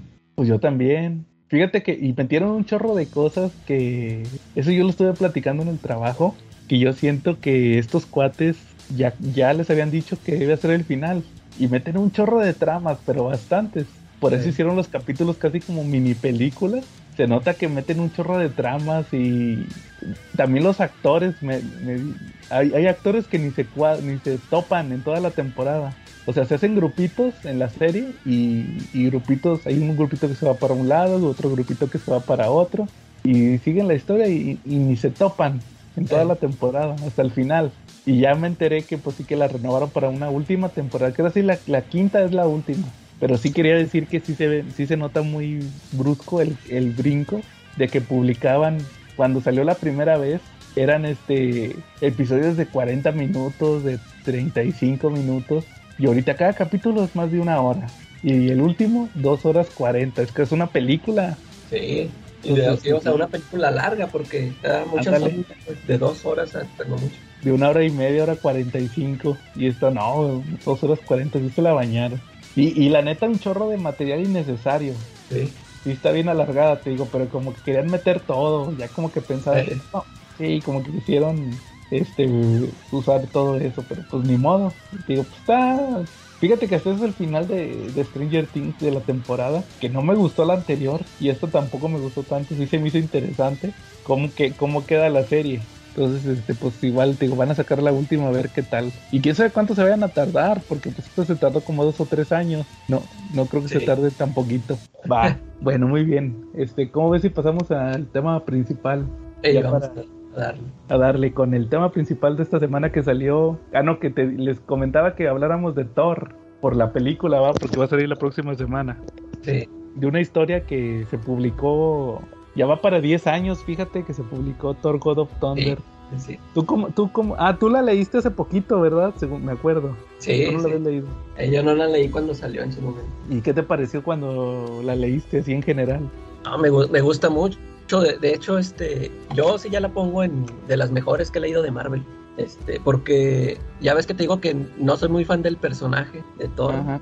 Este, y esta me parece una muy buena historia. De, de hecho, ah, pues eh, no mencionamos a, a una escucha que tuvimos hace poco que, que dices que mandó una pregunta de que cómo empezar a leer cómics. Este, yo pienso que esta es una historia que se presta precisamente para eso, porque como usa el esto de los tres tiempos, ya ves que también usa esas tramas de tres tiempos que te cuenta la historia en tres tiempos. Este, ahí puedes ver a, a Thor en sus inicios. Este, yo, yo sí siento que es una, una, una muy buena historia. Este, sí, sí puedes entrar este, a, a esta, a este arco. Este, pu- pues solo conociendo al personaje así por lo que es, ¿no? De que tú ves de que pues es Thor, es un dios y trae su martillito y, y ya con esa información que tengas, eh, esta, eh, esta trama sí la vas a entender, ¿no? Este, no, no se meten muchas broncas de que, de todo, de contar todo su origen, o sea, todo lo que te cuenta ahí está así muy bien, muy bien llevado. Yo, yo sí pienso que es, sí es una historia así muy buena de, de entrada para un, para alguien, ¿no? Y, y sí, te digo, a mí, a mí me, me gusta mucho, este, me, gustó, fíjate que no la releí ahorita otra vez, pero sí le di una repasada y, y ya no, ya no me acordaba de muchas cosas y, o sea, la volví a disfrutar así, lo poco que, o sea, te digo, lo que repasaba sí se me hizo muy, muy buena, esta sí está para comprarse, para tenerla en la colección. Fíjate que estoy checando y se publicó en la, la publicó Smash en mayo del 2013. O sea, tiene nueve. grapas, ¿verdad? Sí, yo la yo sí la compré. Eh, La compré este en- cuando la sacó Smash, la primera grapa era doble. Traía el número uno y el número dos. Este, yo, yo, pens- yo la compré pensando que iba a ser doble y luego no, resultó que la publicaron en, sí, este, sencilla, nomás el primero era doble. eh, En, en- en Estados Unidos salió en noviembre del 2012. O sea, este año cumple 10 años esa historia. sí. Este, fíjate que, pues fue por, como dices, este, nos preguntaba una escucha, que quién sabe si nos siguió escuchando, nomás nos dijo que como que tenía dudas de, sobre cómo empezar, que, que a veces se confundía por las numeraciones, ¿va? Y que, que encontraba las historias empezadas. Sí. Y esta historia, la neta, no, pues la puedes agarrar sin ningún problema porque empieza y termina por lo menos este arco, va, del God Watcher, Sí, sí, sí. sabiendo nada más lo que sabes de las películas. Entonces resulta que yo la leí, fíjate, cuando, cuando la sacó Smash hace 10 años y no la había, no la había vuelto a leer hasta ahorita, que la releí para el podcast. Que me, compré, que me compré mi tomo porque sí quería yo tener esta historia, como dices, es una historia muy buena. Sí, No la había vuelto a releer y la neta me, me gustó mucho esta releída. Creo que me gustó más que la primera vez que la leí. Sobre todo, ¿sabes por qué? Porque como te digo que la compré en grapas. Ah, la estuviste leyendo así como salía. Sí. Y como, como ya cuando tienes aquí toda la historia completa, la neta sí está bien chida. Sí, sí, sí. Pero así en mes tras mes, la neta me desesperó un chorro. y, y se pierde. A mí, a mí, a mí sí me pasa que, o sea, se, se me olvidan cosas que pasan. ¿eh? Ujú. Entonces, este, a mí sí, ahorita con esta releída sí se me hace también. Ese sí es un verdadero clásico moderno, ¿va? Sí, ándale, sí. de, de Marvel. La neta sí está mucha esa historia del God Watcher, del carnicero de dioses, como le pusieron aquí. Pues como ves si vemos más o menos de, de qué va la historia. Va. Fíjate que el, para los que no han leído nunca la historia del carnicero de dioses, pues se los, se los decimos más que nada porque en la película de, de Thor, que va a salir la próxima semana, el villano es Gore. Gore es el carnicero de dioses que lo va que lo va a este, interpretar Christian Bale, ¿verdad? Él va a Eh. ser Gore. Oye, que por cierto, este ta- también él entraría al programa de villanos. O sea, Ah, sí, se- o sea, ahorita que te digo que lo, re- lo repasé, sí se me hace un muy buen villano, o sea, está bien construido. Y ahorita que comentemos del, de, De la trama. persona- Sí, Pero fíjate que, que yo el único problema que le veo es que no ha regresado. Ese sí se quedó bien muerto. eh, pero aunque, bueno, pues a veces está bien, ¿no? Porque a veces regresan y ya después ya se te hace así de que, ah, ya perdió su encanto, no sé. Ándale. Así como que sí estuvo buena su. En este arco, o sea, su historia, sí, sí se me hizo muy buena. Su, Su sí le vale para, ser- para ser un gran villano. Va. Entonces, como les decía, pues se da cuenta que la historia de, del el God Butcher son dos arcos. De, son los primeros 11 números de- del título de Thor God of Thunder, que lo escribió Jason Aaron y lo dibujó este, esa Rivik, eh, también con portadas de Rivik. Entonces resulta que, Calaca, empieza esta historia con Thor, que se supone que un día le reza a una chavita extraterrestre, ¿va? Es una niña Eh, le reza y hasta le dice, ah, no pensé que fueras a venir, va. Y le dice el Thor, no, sí, escuché tu pequeña plegaria, que a veces a mí me saca de onda eso de que en los cómics Thor es más como un dios, pero en las películas es más como que un extraterrestre, va. sí, Y luego que como que los quieren homologar y luego salen con esto, va, de que no, es que si los dioses escuchamos las plegarias. Total que la chavita le quería que Thor hiciera llover porque su planeta estaba todo seco, ahí estaban muriendo. Que- que- oye, que estamos igual aquí en Monterrey, que no tenemos agua. Hay que rezarle al Thor. Thor, eh, Pues resulta que ya el Thor hace llover y se pone a platicar con un viejito de ahí del planeta, un anciano. Y le dice, oye, anciano, ¿no tienen dios? ¿Qué acaso no tienen dioses en tu, en tu planeta? va? Porque supuestamente cada planeta tiene un panteón de dioses.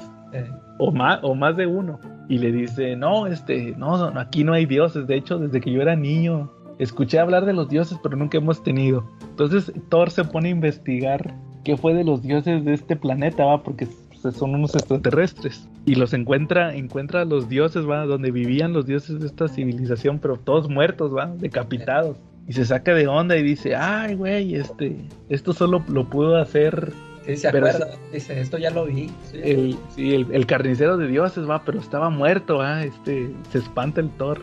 Entonces Thor se, se, se va a un, que es como una biblioteca que existe de todos los dioses, Eh, que es como una tierra sagrada, a investigar y le dice al, al, bibliotecario, "Eh, oye, pásame la información de todos los dioses que están muertos o desaparecidos más bien.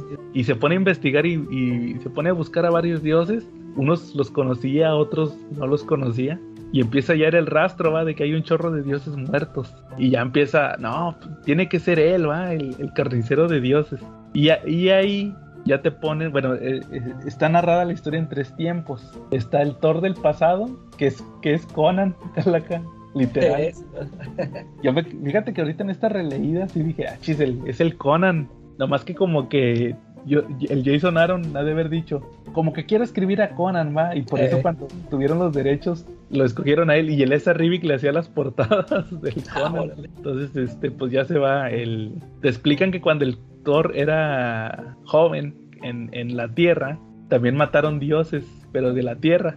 Y, y lo fue a cazar va, al, al que andaba matando dioses con unos vikingos y se topó a- al, al Gor, que es el carnicero de Dios, y tuvieron primero una pelea y Thor se salvó de por poquito porque le tiró un rayo y el, y el, Thor- el Gor siguió matando dioses y, y le mandaba mensajes a Thor porque de hecho se le topa, se topa uno así todo madreado, que tú eres Thor, sí. Ah, Gor me dijo que te dijera que te espera en la cueva tal, va. Ahí donde se escuchan unos gritos. Sí.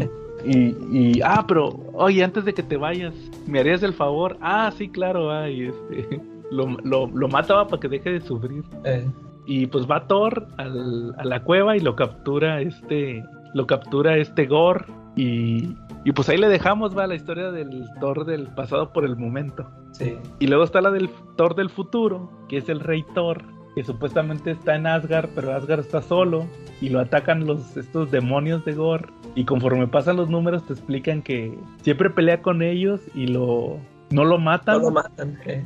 Lo más lo hieren así bien gacho y ya cuando se va a morir lo regresan a Asgard para que se cure. Y el vato ya está bien desesperado de, déjenme morir, ¿va? ya bien desesperado. Entonces, esos, esa historia está pasando en tres tiempos. Y luego te digo, volviendo al Thor del presente, que es el Thor de los Avengers, así le dicen Thor, el Thor Avenger. Este, se, se va a la biblioteca, investiga a los dioses muertos, y luego resulta que se va a la Tierra con Tony Stark y le dice, oye, localízame una cueva, que, que, me pasó a mí algo hace muchos años. Y llega a la cueva y se encuentra un dios, que es un extraterrestre, va, otro extraterrestre. Y ese sí le dice, no, es que me vine a esconder aquí porque aquí Gore es el único lugar donde no va a venir, donde todo inició Thor. Y luego ya le dice, quiero que sepas que Gore, que Gore dice que tú tuviste la culpa, ¿va? o sea, por tu culpa ha matado a tantos dioses. Y ya te, este, más adelante dice, no, pues vámonos, este, le dice que supuestamente a ese dios lo tenía capturado Gor. Y nomás le dice, no, que un tal Cronux. Y ya va al Thor, dice, pues vámonos a la biblioteca a investigar quién es ese tal Cronux. Y ya llegan y se está quemando la biblioteca, ¿va? alguien fue y la quemó. Y el bibliotecario sí le alcanza a decir, no, no, este, le dice, no, idiota, Cronux no es un dios, es un planeta. Y se está quemando el, único pergamino que, que dice dónde, dónde estaba. Y luego el Thor pues sí lo alcanza a leer y dice, ah, ya, ya sé dónde está, ya me voy. Y, más adelante, eso sí, más adelante le eh, andan viendo a ver que todo lo que se quemó y le mandan decir al bibliotecario, este, dicen los dioses eh, más altos que evite por favor quemar los papeles irreemplazables que, que no se ha memorizado que dicen, ¿no? Eso sí me dio mucha risa. Y resulta que le dice, se va Thor al planeta y resulta que el Gor eh, el Cronos es como un planeta de dioses del tiempo, ¿no? Algo así te explica. Y quema, quema a todos los, no mata, perdón, a los dioses del tiempo. Llena como una, como, es como una, una piscina, ¿va? Sí. De sangre y hace un ritual para viajar en el tiempo. Y se va y busca un dios primigenio. Según que los dioses que crearon el universo. El universo, eh.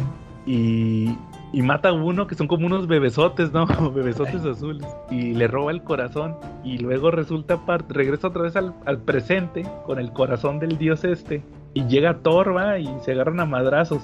Y, ahí le saca toda la sopa en esa pelea. Que se me hace muy chida. Que le dice que. ¿Qué fue lo que pasó? Ya nos dicen qué pasó en la cueva. Que resulta que lo capturó Gor, lo torturó y luego llegaron unos vikingos, que esto se me hace medio irreal, ¿no? ¿no? No se te hizo medio irreal que llegan unos vikingos a darle pelea a Thor, digo a Gor. pues es que, fíjate que de primero sí me sacó de onda, pero es que al, al principio el Gor no los quiere atacar ¿eh? porque dice, yo nomás, yo nomás ando matando dioses a ustedes, eh, o sea, les quiero hacer entender a ustedes, usted, o sea, ustedes no se dejen este, pisotear por ellos, no los alaben ni les, o sea, ni les hacen caso. Y, y como siguen en la necia, ahora sí ya se defiende, ahora sí ya dice, bueno, pues ustedes, o sea, adoran tanto a su Dios, ahorita van a ver cómo, a ver si los salva. Y ya los empieza a atacar. Sí, como que al, principio sí dije también que, dije, ¿cómo van a poder estos con Gor?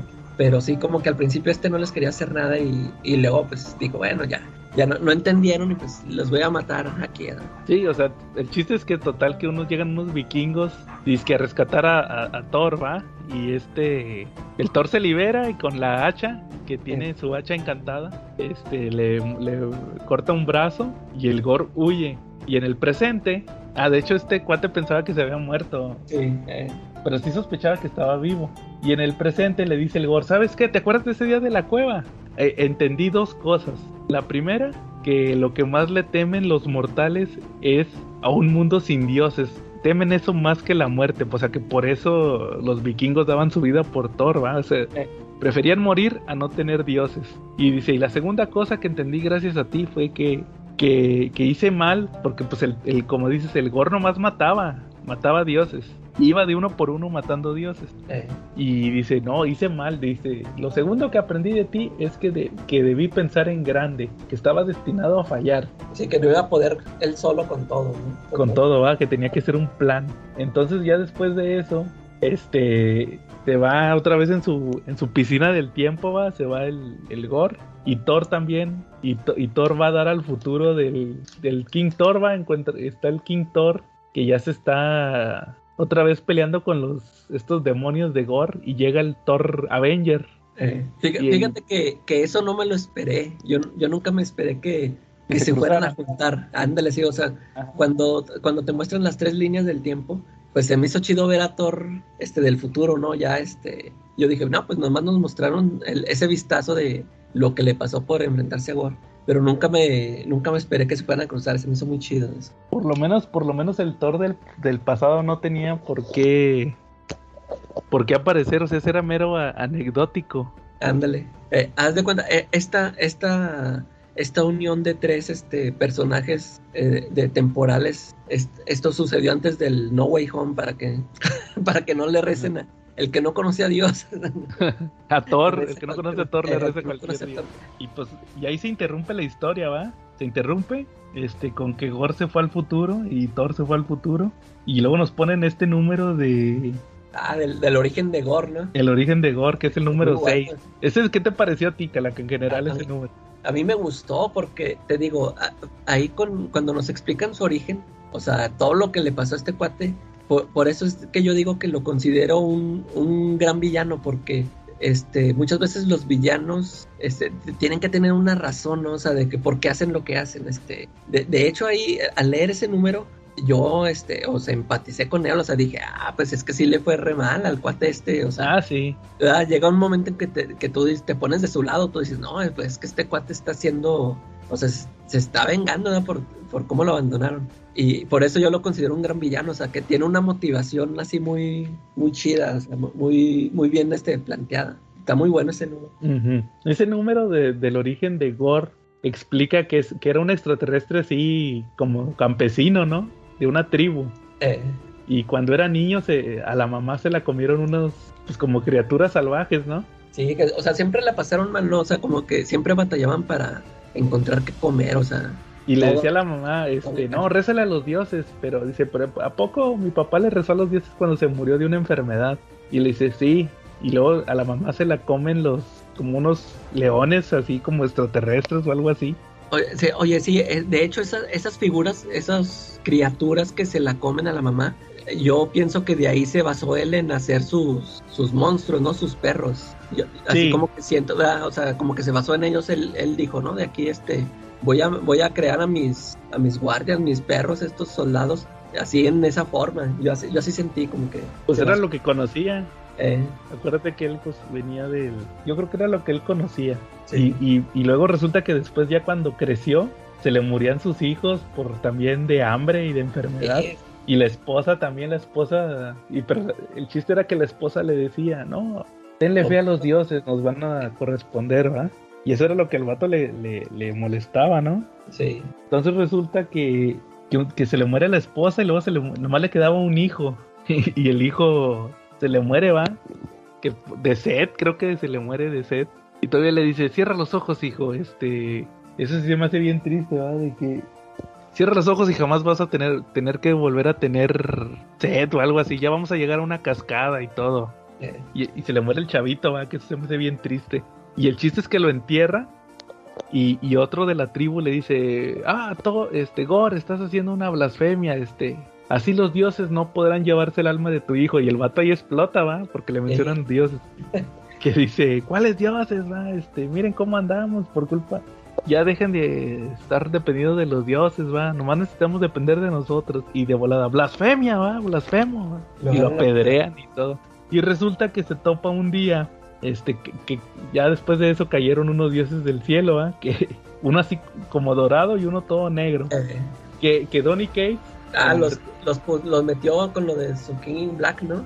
Y los retconea. Resulta que el, dios dorado era un celestial y el, el negro era, era este Null, el King Black. Y, y, este Gore mata a. Se queda con, con el arma del de negro. Que más adelante le dicen aquí en, en, Thor, al final dicen que es la All Black, la necroespada. All, all Black. Total que, que resulta ya después Donny Cates que es el primer symbiote. Sí. Él fue, ese fue el primer symbiote que, que, que, que existió. Total que ya tiene la, este poder, va, el symbiote, y se va, se va, se va, se hace su armadura para volar en el espacio, ¿no? Que de hecho a, mí me saca de onda Calaca. el, el vato de dónde conocía la tecnología, va, porque pues se hizo como una armadura como de robot. sí. Con, con alas y todo, turbinas. Y dije, ay, ¿y este cómo supo cómo hacer eso? sí, o sea, como, como dijo, pues si voy a ir al espacio necesito esto. ¿Y por qué no se habían salido del planeta? Va? O sea, pues eran como, como cavernícolas, era la verdad. Total que ahí te, te explican que, que, este, que hasta revivió a la, a la esposa y al hijo, va, con la espada. O sea, hizo, con la espada creó copias de ellos, ¿no? Ahí las tiene. Y a- pero antes de aquí como que aquí termina el primer arco, va, el, el God Watcher. Este es el arco del God Watcher. ¿Qué te pareció en general hasta hasta aquí, Calaca? La historia del bueno, este ya lo ya lo platicamos, va el el origen de Gore el 6, pero del 1 al 5 hasta aquí ¿qué te qué te pareció la historia?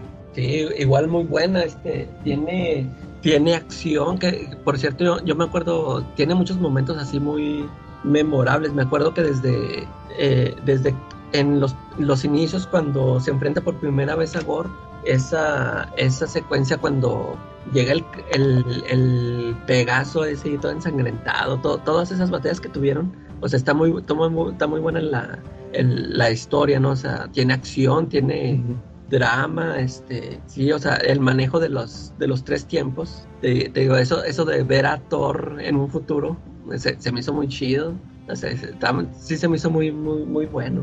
Fíjate que ahorita que la vuelvo a leer, yo creo que lo que más le, le rescato es lo del Thor detective. ¿Cómo, cómo el vato se pone a investigar todo eso, va? Sí, De a ver, a ver, este, espérate, ¿cómo que no hay dioses? Y luego, pues va a ir a la biblioteca a preguntar. Y de ahí empieza a investigar.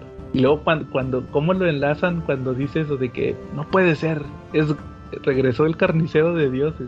Ah, ah, y luego es que ta- también se revela que en la cueva, cuando cree que, que Gore murió, les dice a los vikingos, ¿no? De que no, no le digan a nadie de esto, que, o sea, como que no les quiere saber, que no le quiere decir a nadie de que existió un cuate que andaba matando dioses, ¿no? Ah, sí, Y- que le y dicen luego que, se se- siente culpable por eso, ¿no? Porque él pensó que estaba muerto y este andaba mate y mate Dios.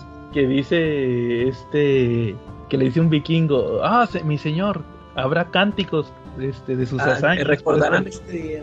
por siempre, va, de recordarán esta victoria para siempre. dice, no, callan, nadie hablará de esto. Y este, y, y como, como así como dices, al- luego después decía, le dice el otro extraterrestre, no, este, fue tu culpa, va. Y de hecho sí le dice Tony, el Tony le dice, cuando, cuando le localiza la, cuando le localiza la cueva, Ah, sí, que, que vaya, que ahora sí vaya a avisar, ¿no? le dice, ¿seguro que no quieres que te traiga los Avengers? Y le dice, no, es que esto es algo que yo llevo cargando muchos años, ¿va? Y es mi responsabilidad. Sí le dice. eh, ahí Oye, y otra cosa ta- también este que no mencioné, el dibujo me gusta mucho de este cuate de Seth Rick. Ajá. Me gusta mucho como, ya es que está medio como pintado, ¿no? Por el color, los colores. Sí. Y, y me gusta mucho, y aparte, el- ya ves que el, el número este del origen de Gore no lo dibuja él, es este... No. Este, Butch Guys. eh, pero ¿Ese no qué dibujó Calaca? Butch Guys me suena.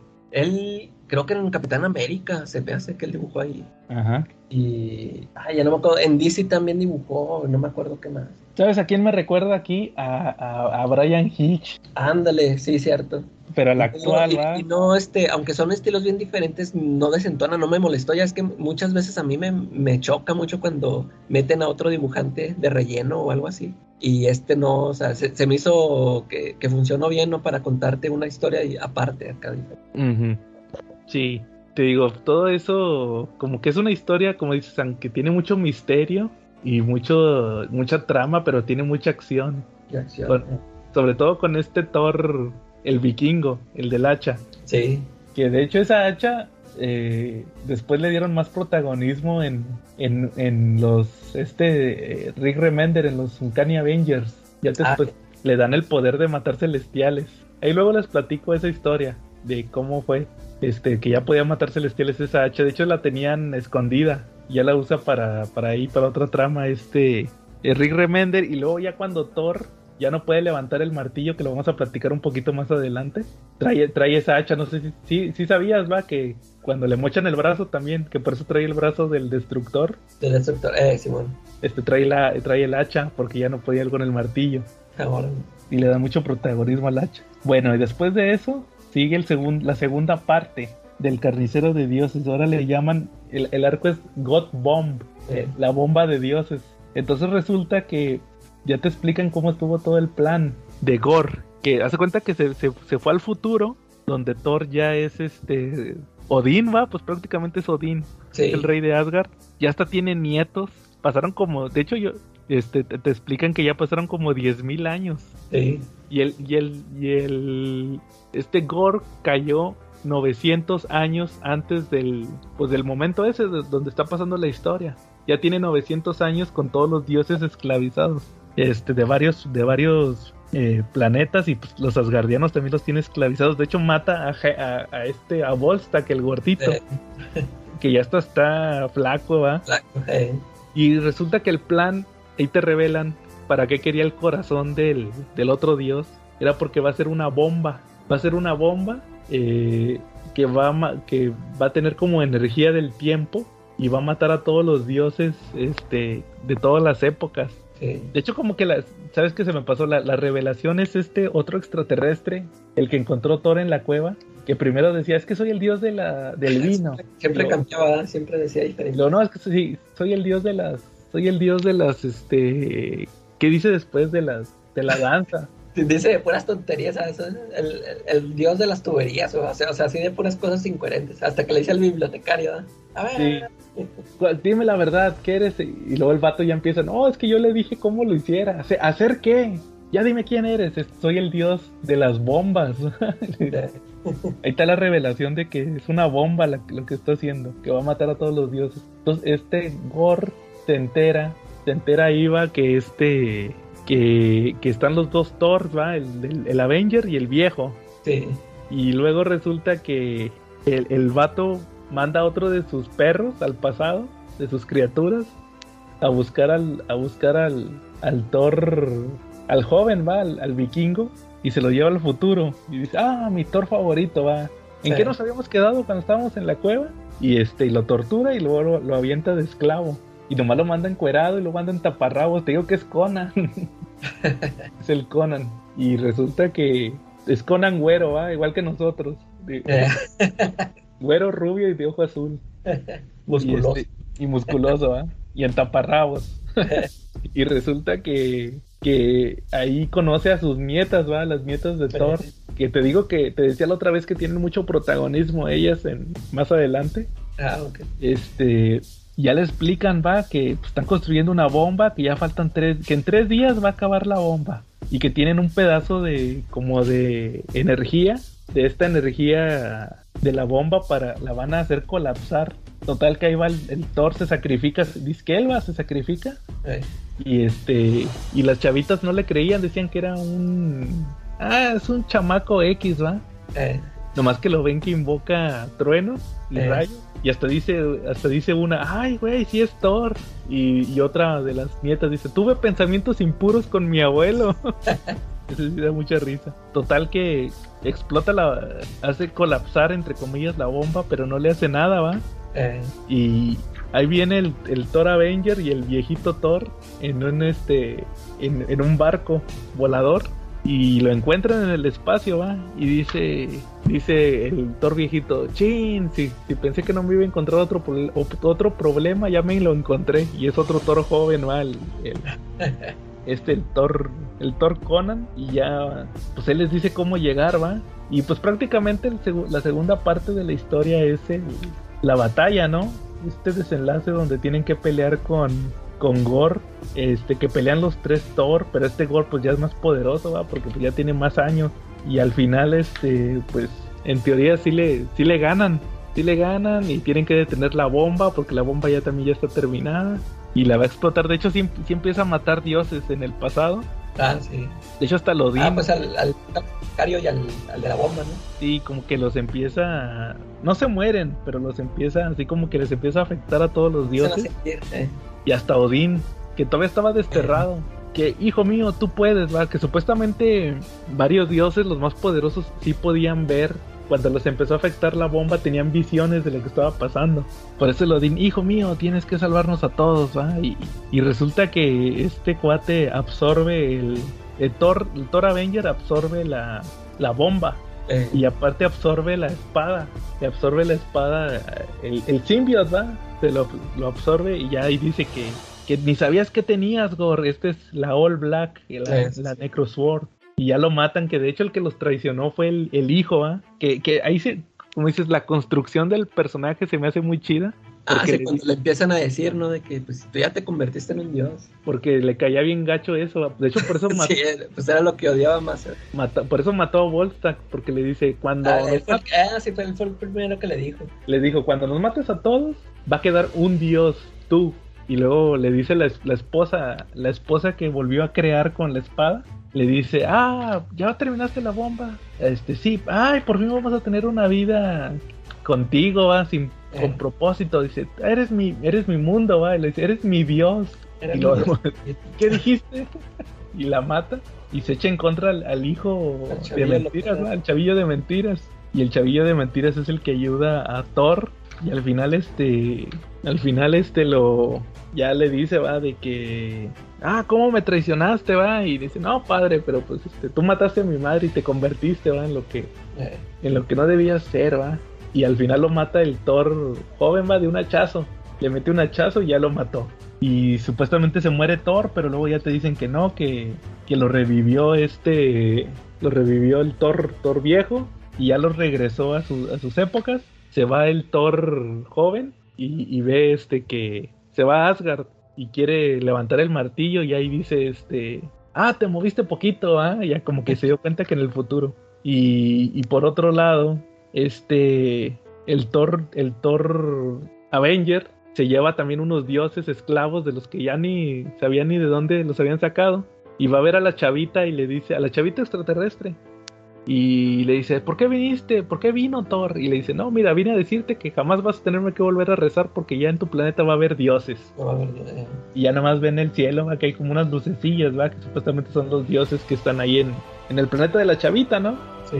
Entonces, y así termina, ¿va? El carnicero de dioses. Fíjate que, que a mí en lo personal me gusta más la primera parte, no sé tú qué opinas, como que es mucha acción esta, la segunda parte. La segunda sí, sí, sí.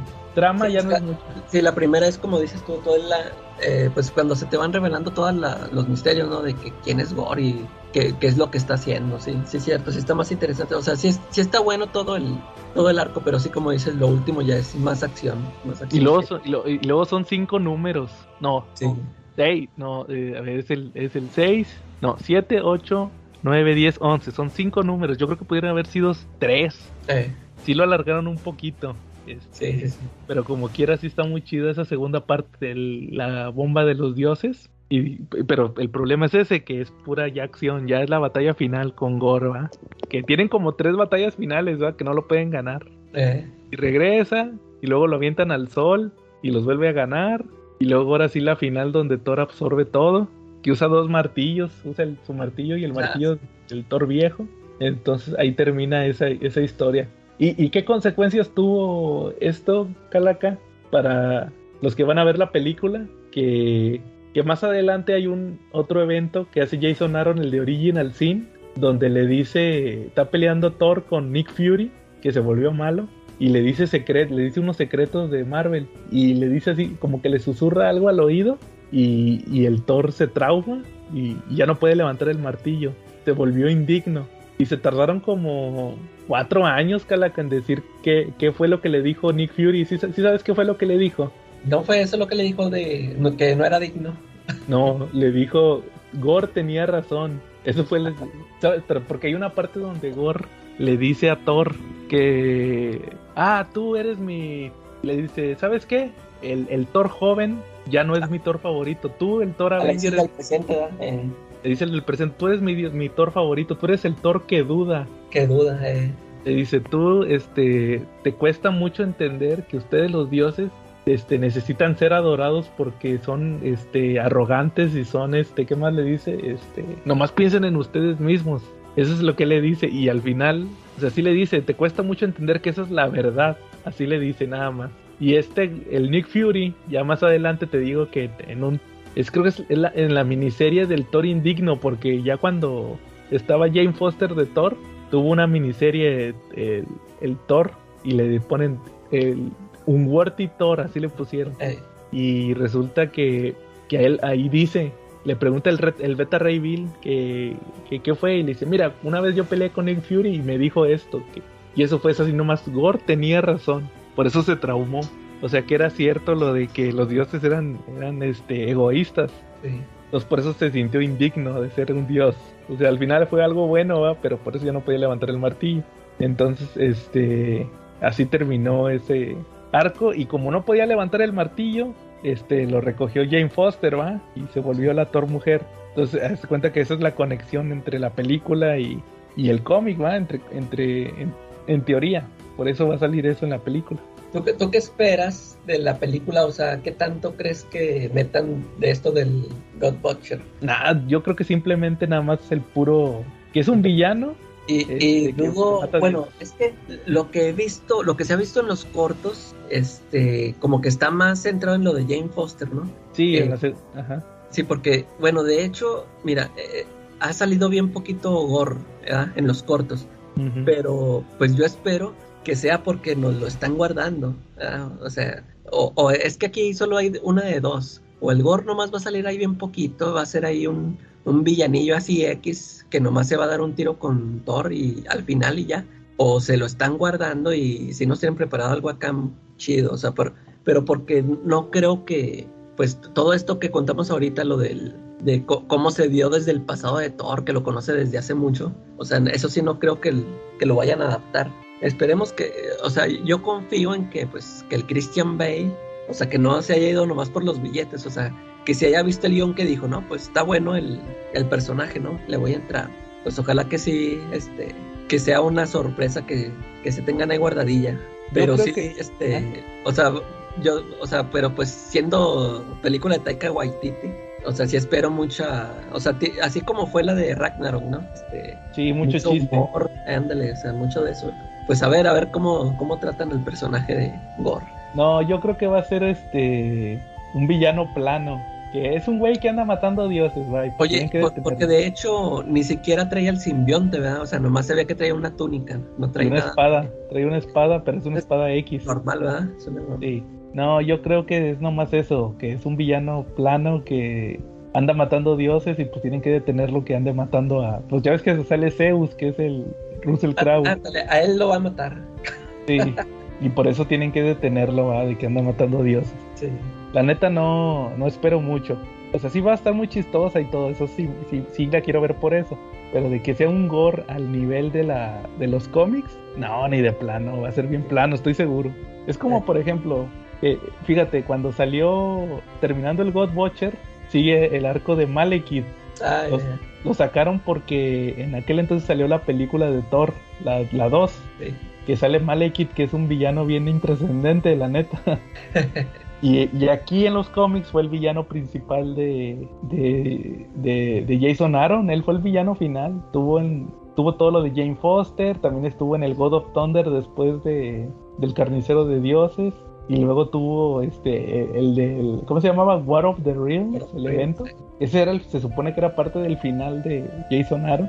Todo, todo lo, todo lo orquestó Malekith. O sea, él fue el villano principal y acá en la película fue bien intrascendente.